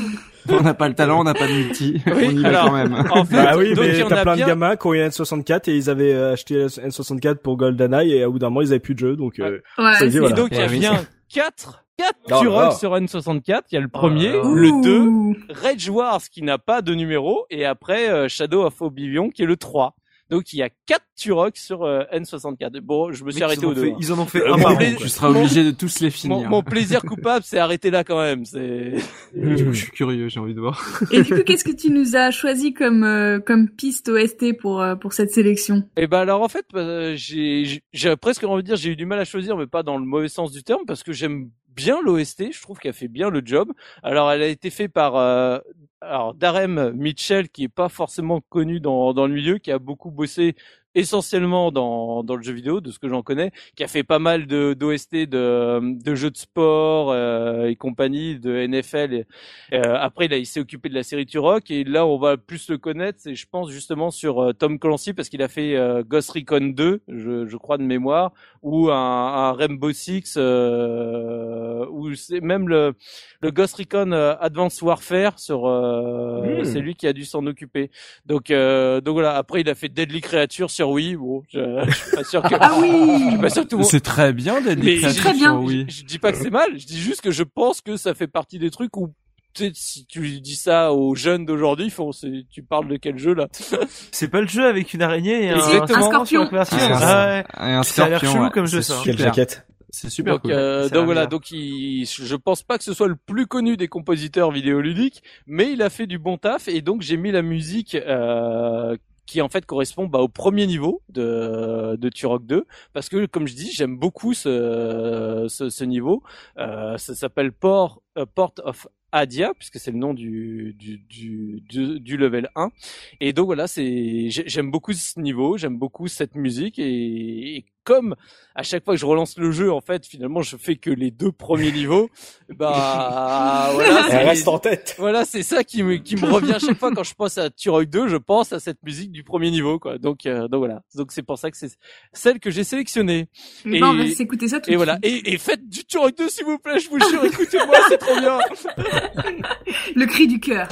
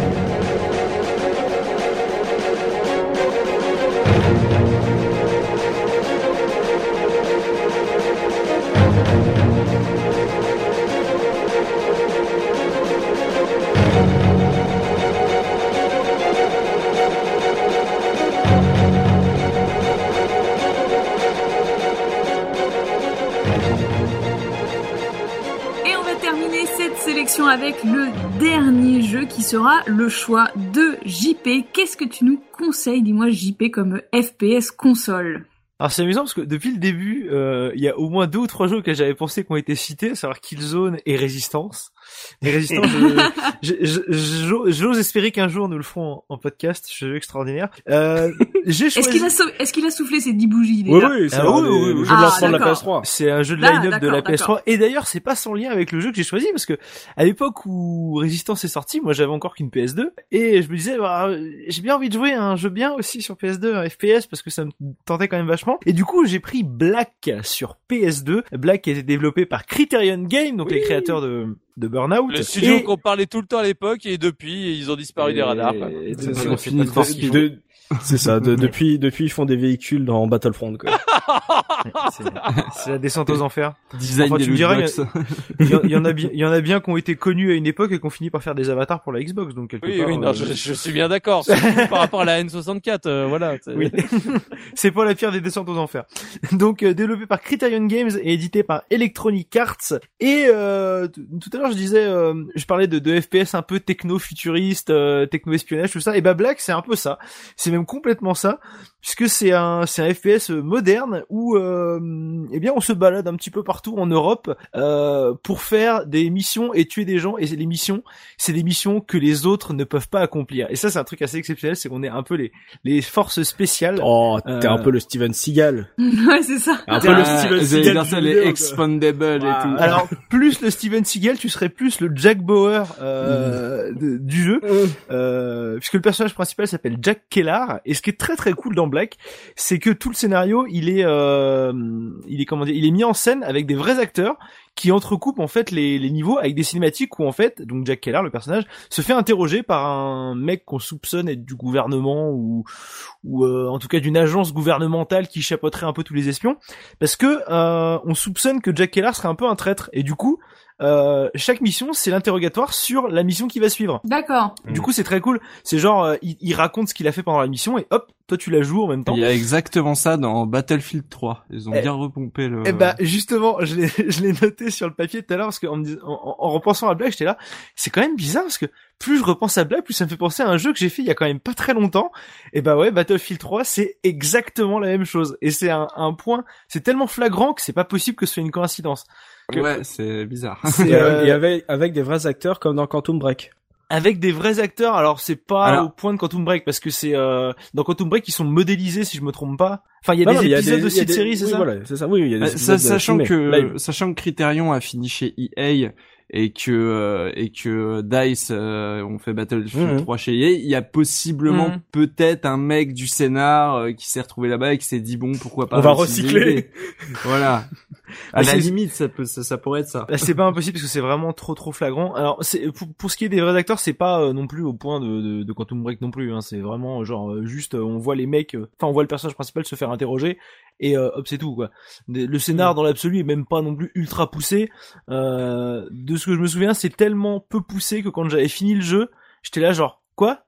D'accord. Il y, a, pas, y a pas de dénouement en fait. euh, je, je veux pas troller, mais moi à l'époque c'était surtout une démo technique. Hein, ah bah oui, voilà c'est ça. Il nous ah oui. la flûte depuis bah, tout à l'heure le JP. Hein. Bah, J'allais y venir parce que c'est quand même la grosse partie euh, de Black, c'est que pour un jeu PS2, franchement il envoie quand même vraiment du bois.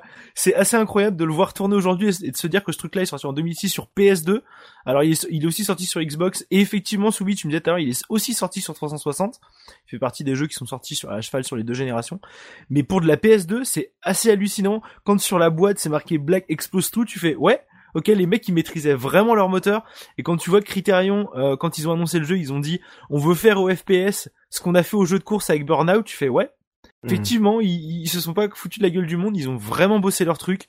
Euh, L'objectif c'était de faire un jeu qui était quasiment entièrement destructible. Bon, c'est une promesse qu'on nous vendait déjà avec Red Faction, c'était pas forcément le cas parce que c'est pas vraiment possible sur une console, en tout cas comme la PS2, mais il y avait quand même des options de destruction qui étaient très très cool et, euh, de souvenirs.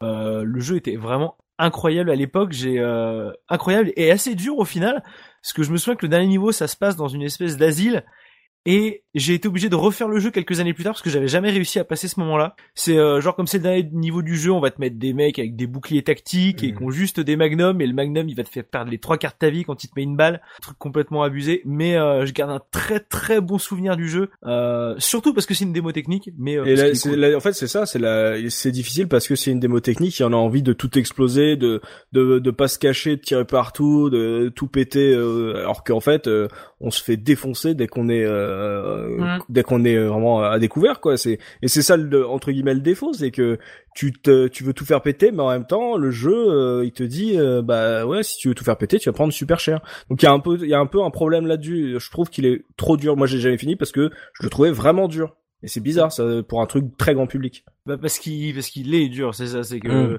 euh, quand, quand je disais euh, quand je parlais tout à l'heure des, des jeux que j'ai failli choisir, je, je mon cœur balançait sur Killzone aussi, mais Black euh, il a un truc quoi. C'est c'est sorti évidemment euh, c'est sorti après le 11 septembre donc euh, c'est pas étonnant que ce soit un jeu complotiste à base d'opérations spéciales et de trucs comme ça.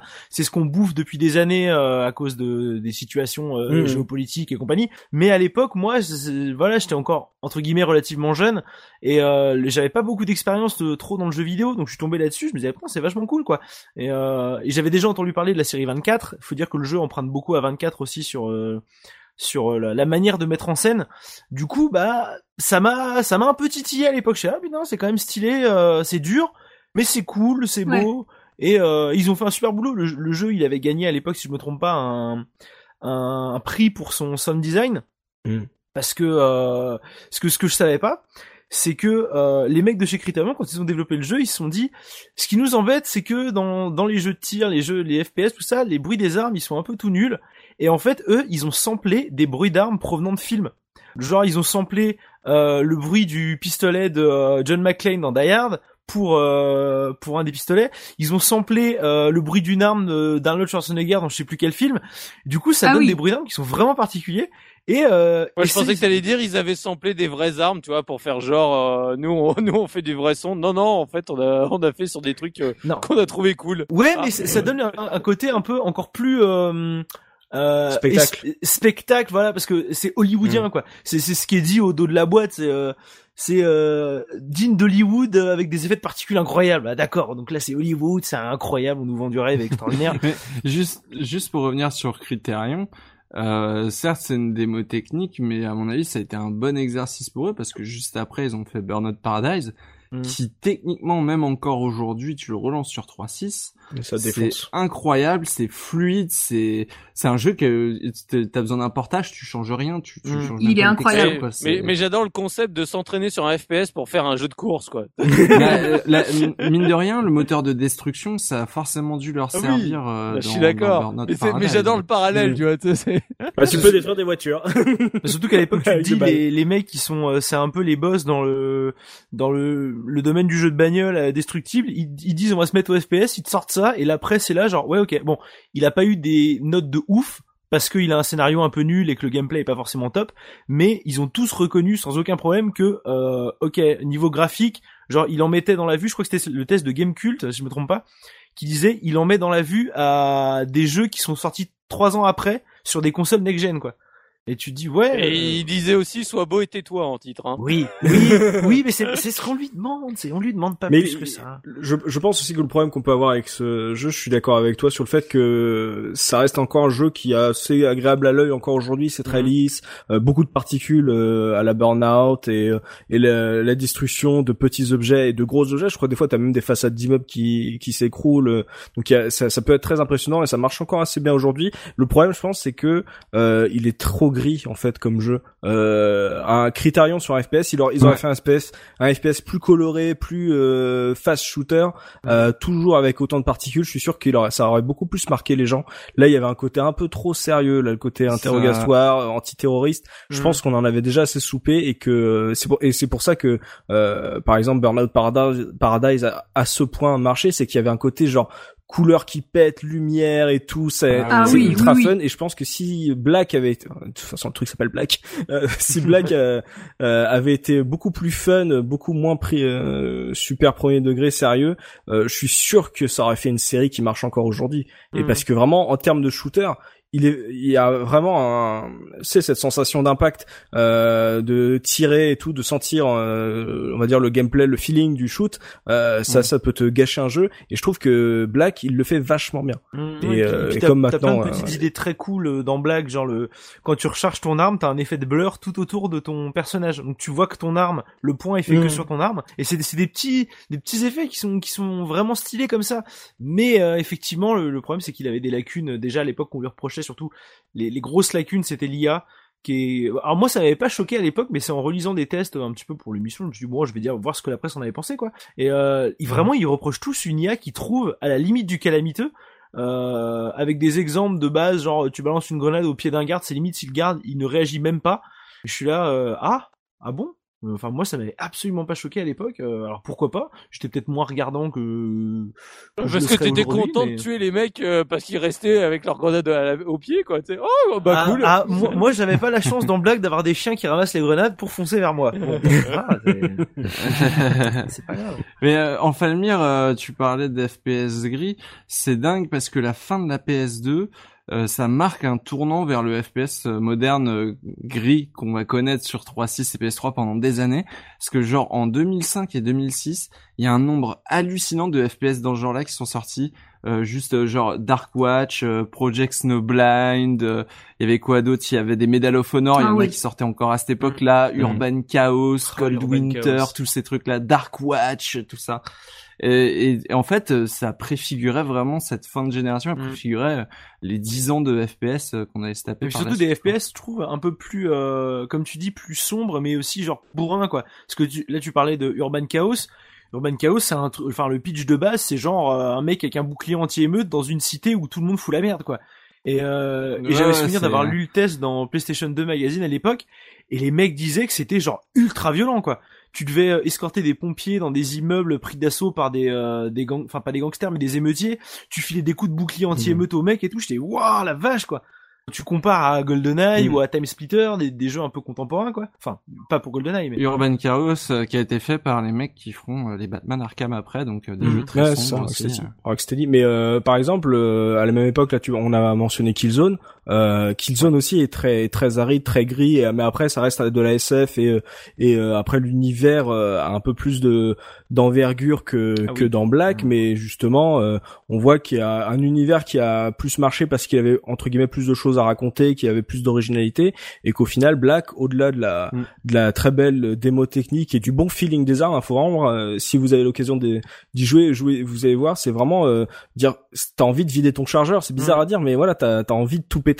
Et euh, le problème, c'est que l'univers, euh, il y a eu un problème sur l'univers, ils se sont trop pris au sérieux, et c'est vraiment dommage. Ils auraient eu un univers plus coloré à la Time Splitter là, que, euh, que t'as mentionné, Punky, ça aurait été ouf, ça aurait été Ouais, ouf. Ou voilà, alors- ou par alors il est simplement. Et j'ai pas demandé Ouais. JP, mais Bon. niveau framerate, ça donne quoi sur Alors, PS2 euh... On oscille entre 10 et 12. non, non, non, alors, il y a- Encéphalogramme Si- plat. Si, si vous l'avez écouté, on a, on a fait un podcast sur Shadow of the Colossus il y a pas longtemps qui souffrait beaucoup euh, su- sur la PS2. Alors Black n'a aucun problème sur PS2.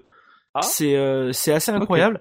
À part à certains moments vraiment surchargés, genre où tu balances des grenades et tu tires à la roquette sur un sur un environnement destructible. Bon, le jeu galère un peu quand il y a trop de trucs, mais sinon, euh, le jeu n'a aucun problème de, de framerate. euh, il, il tourne, il tourne nickel. Je suppose qu'ils disent que sur Xbox il doit tourner encore mieux, mais euh, mais voilà. Mm.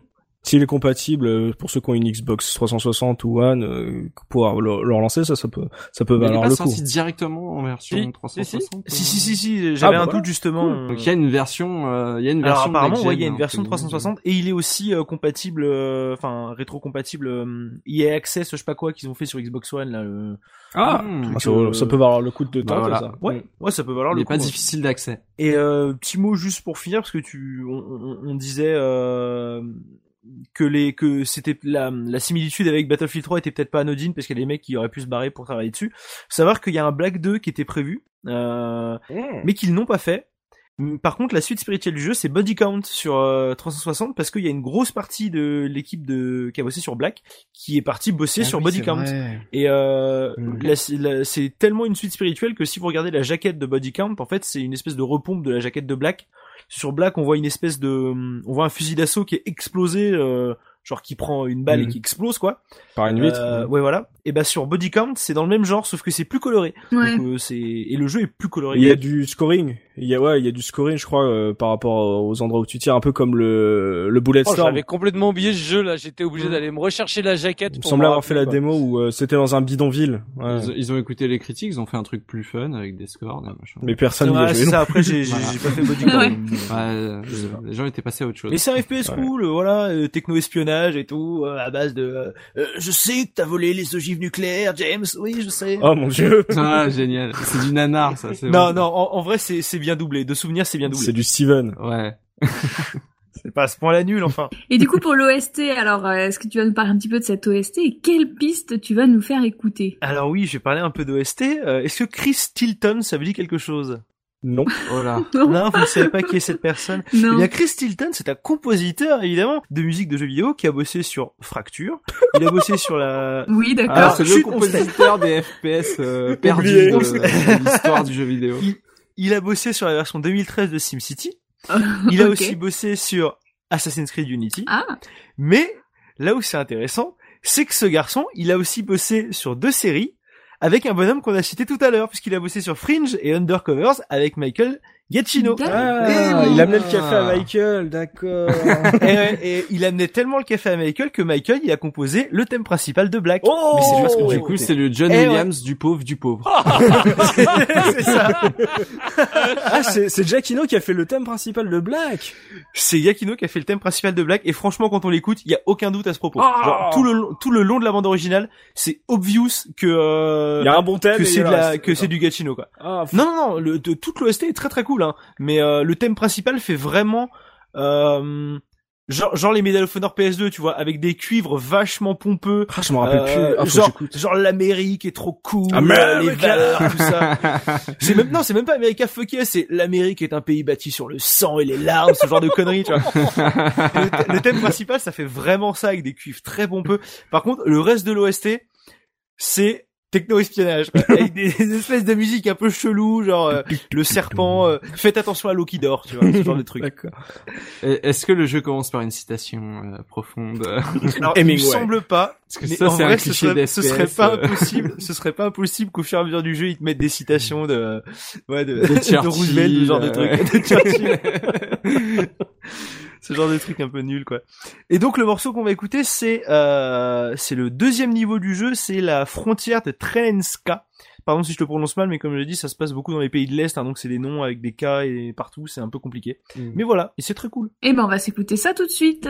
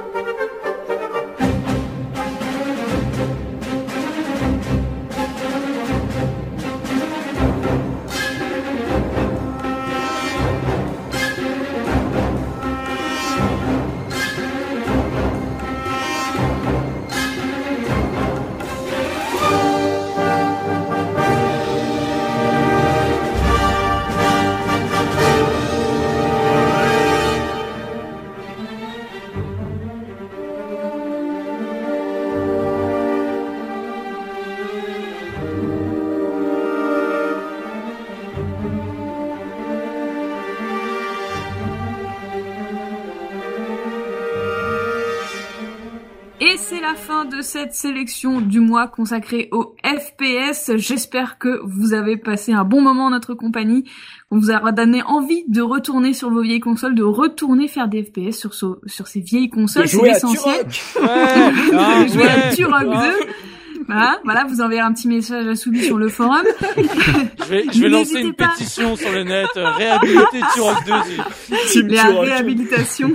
N'hésitez pas d'ailleurs à nous laisser votre propre sélection dans les commentaires du billet sur lacaseretro.fr. Vous pouvez également nous proposer un futur thème à aborder en nous laissant une note sur notre page iTunes afin de soutenir le podcast. Éventuellement, pourquoi pas une bonne note, hein, tant qu'à faire. Oui. Rendez-vous le mois prochain. Nouveau thème, nouveau nouvelle sélection.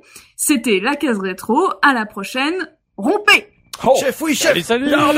Repos. chef, oui, chef. On vous tire dessus. On prend des balles. On prend, on prend un boomerang. Médic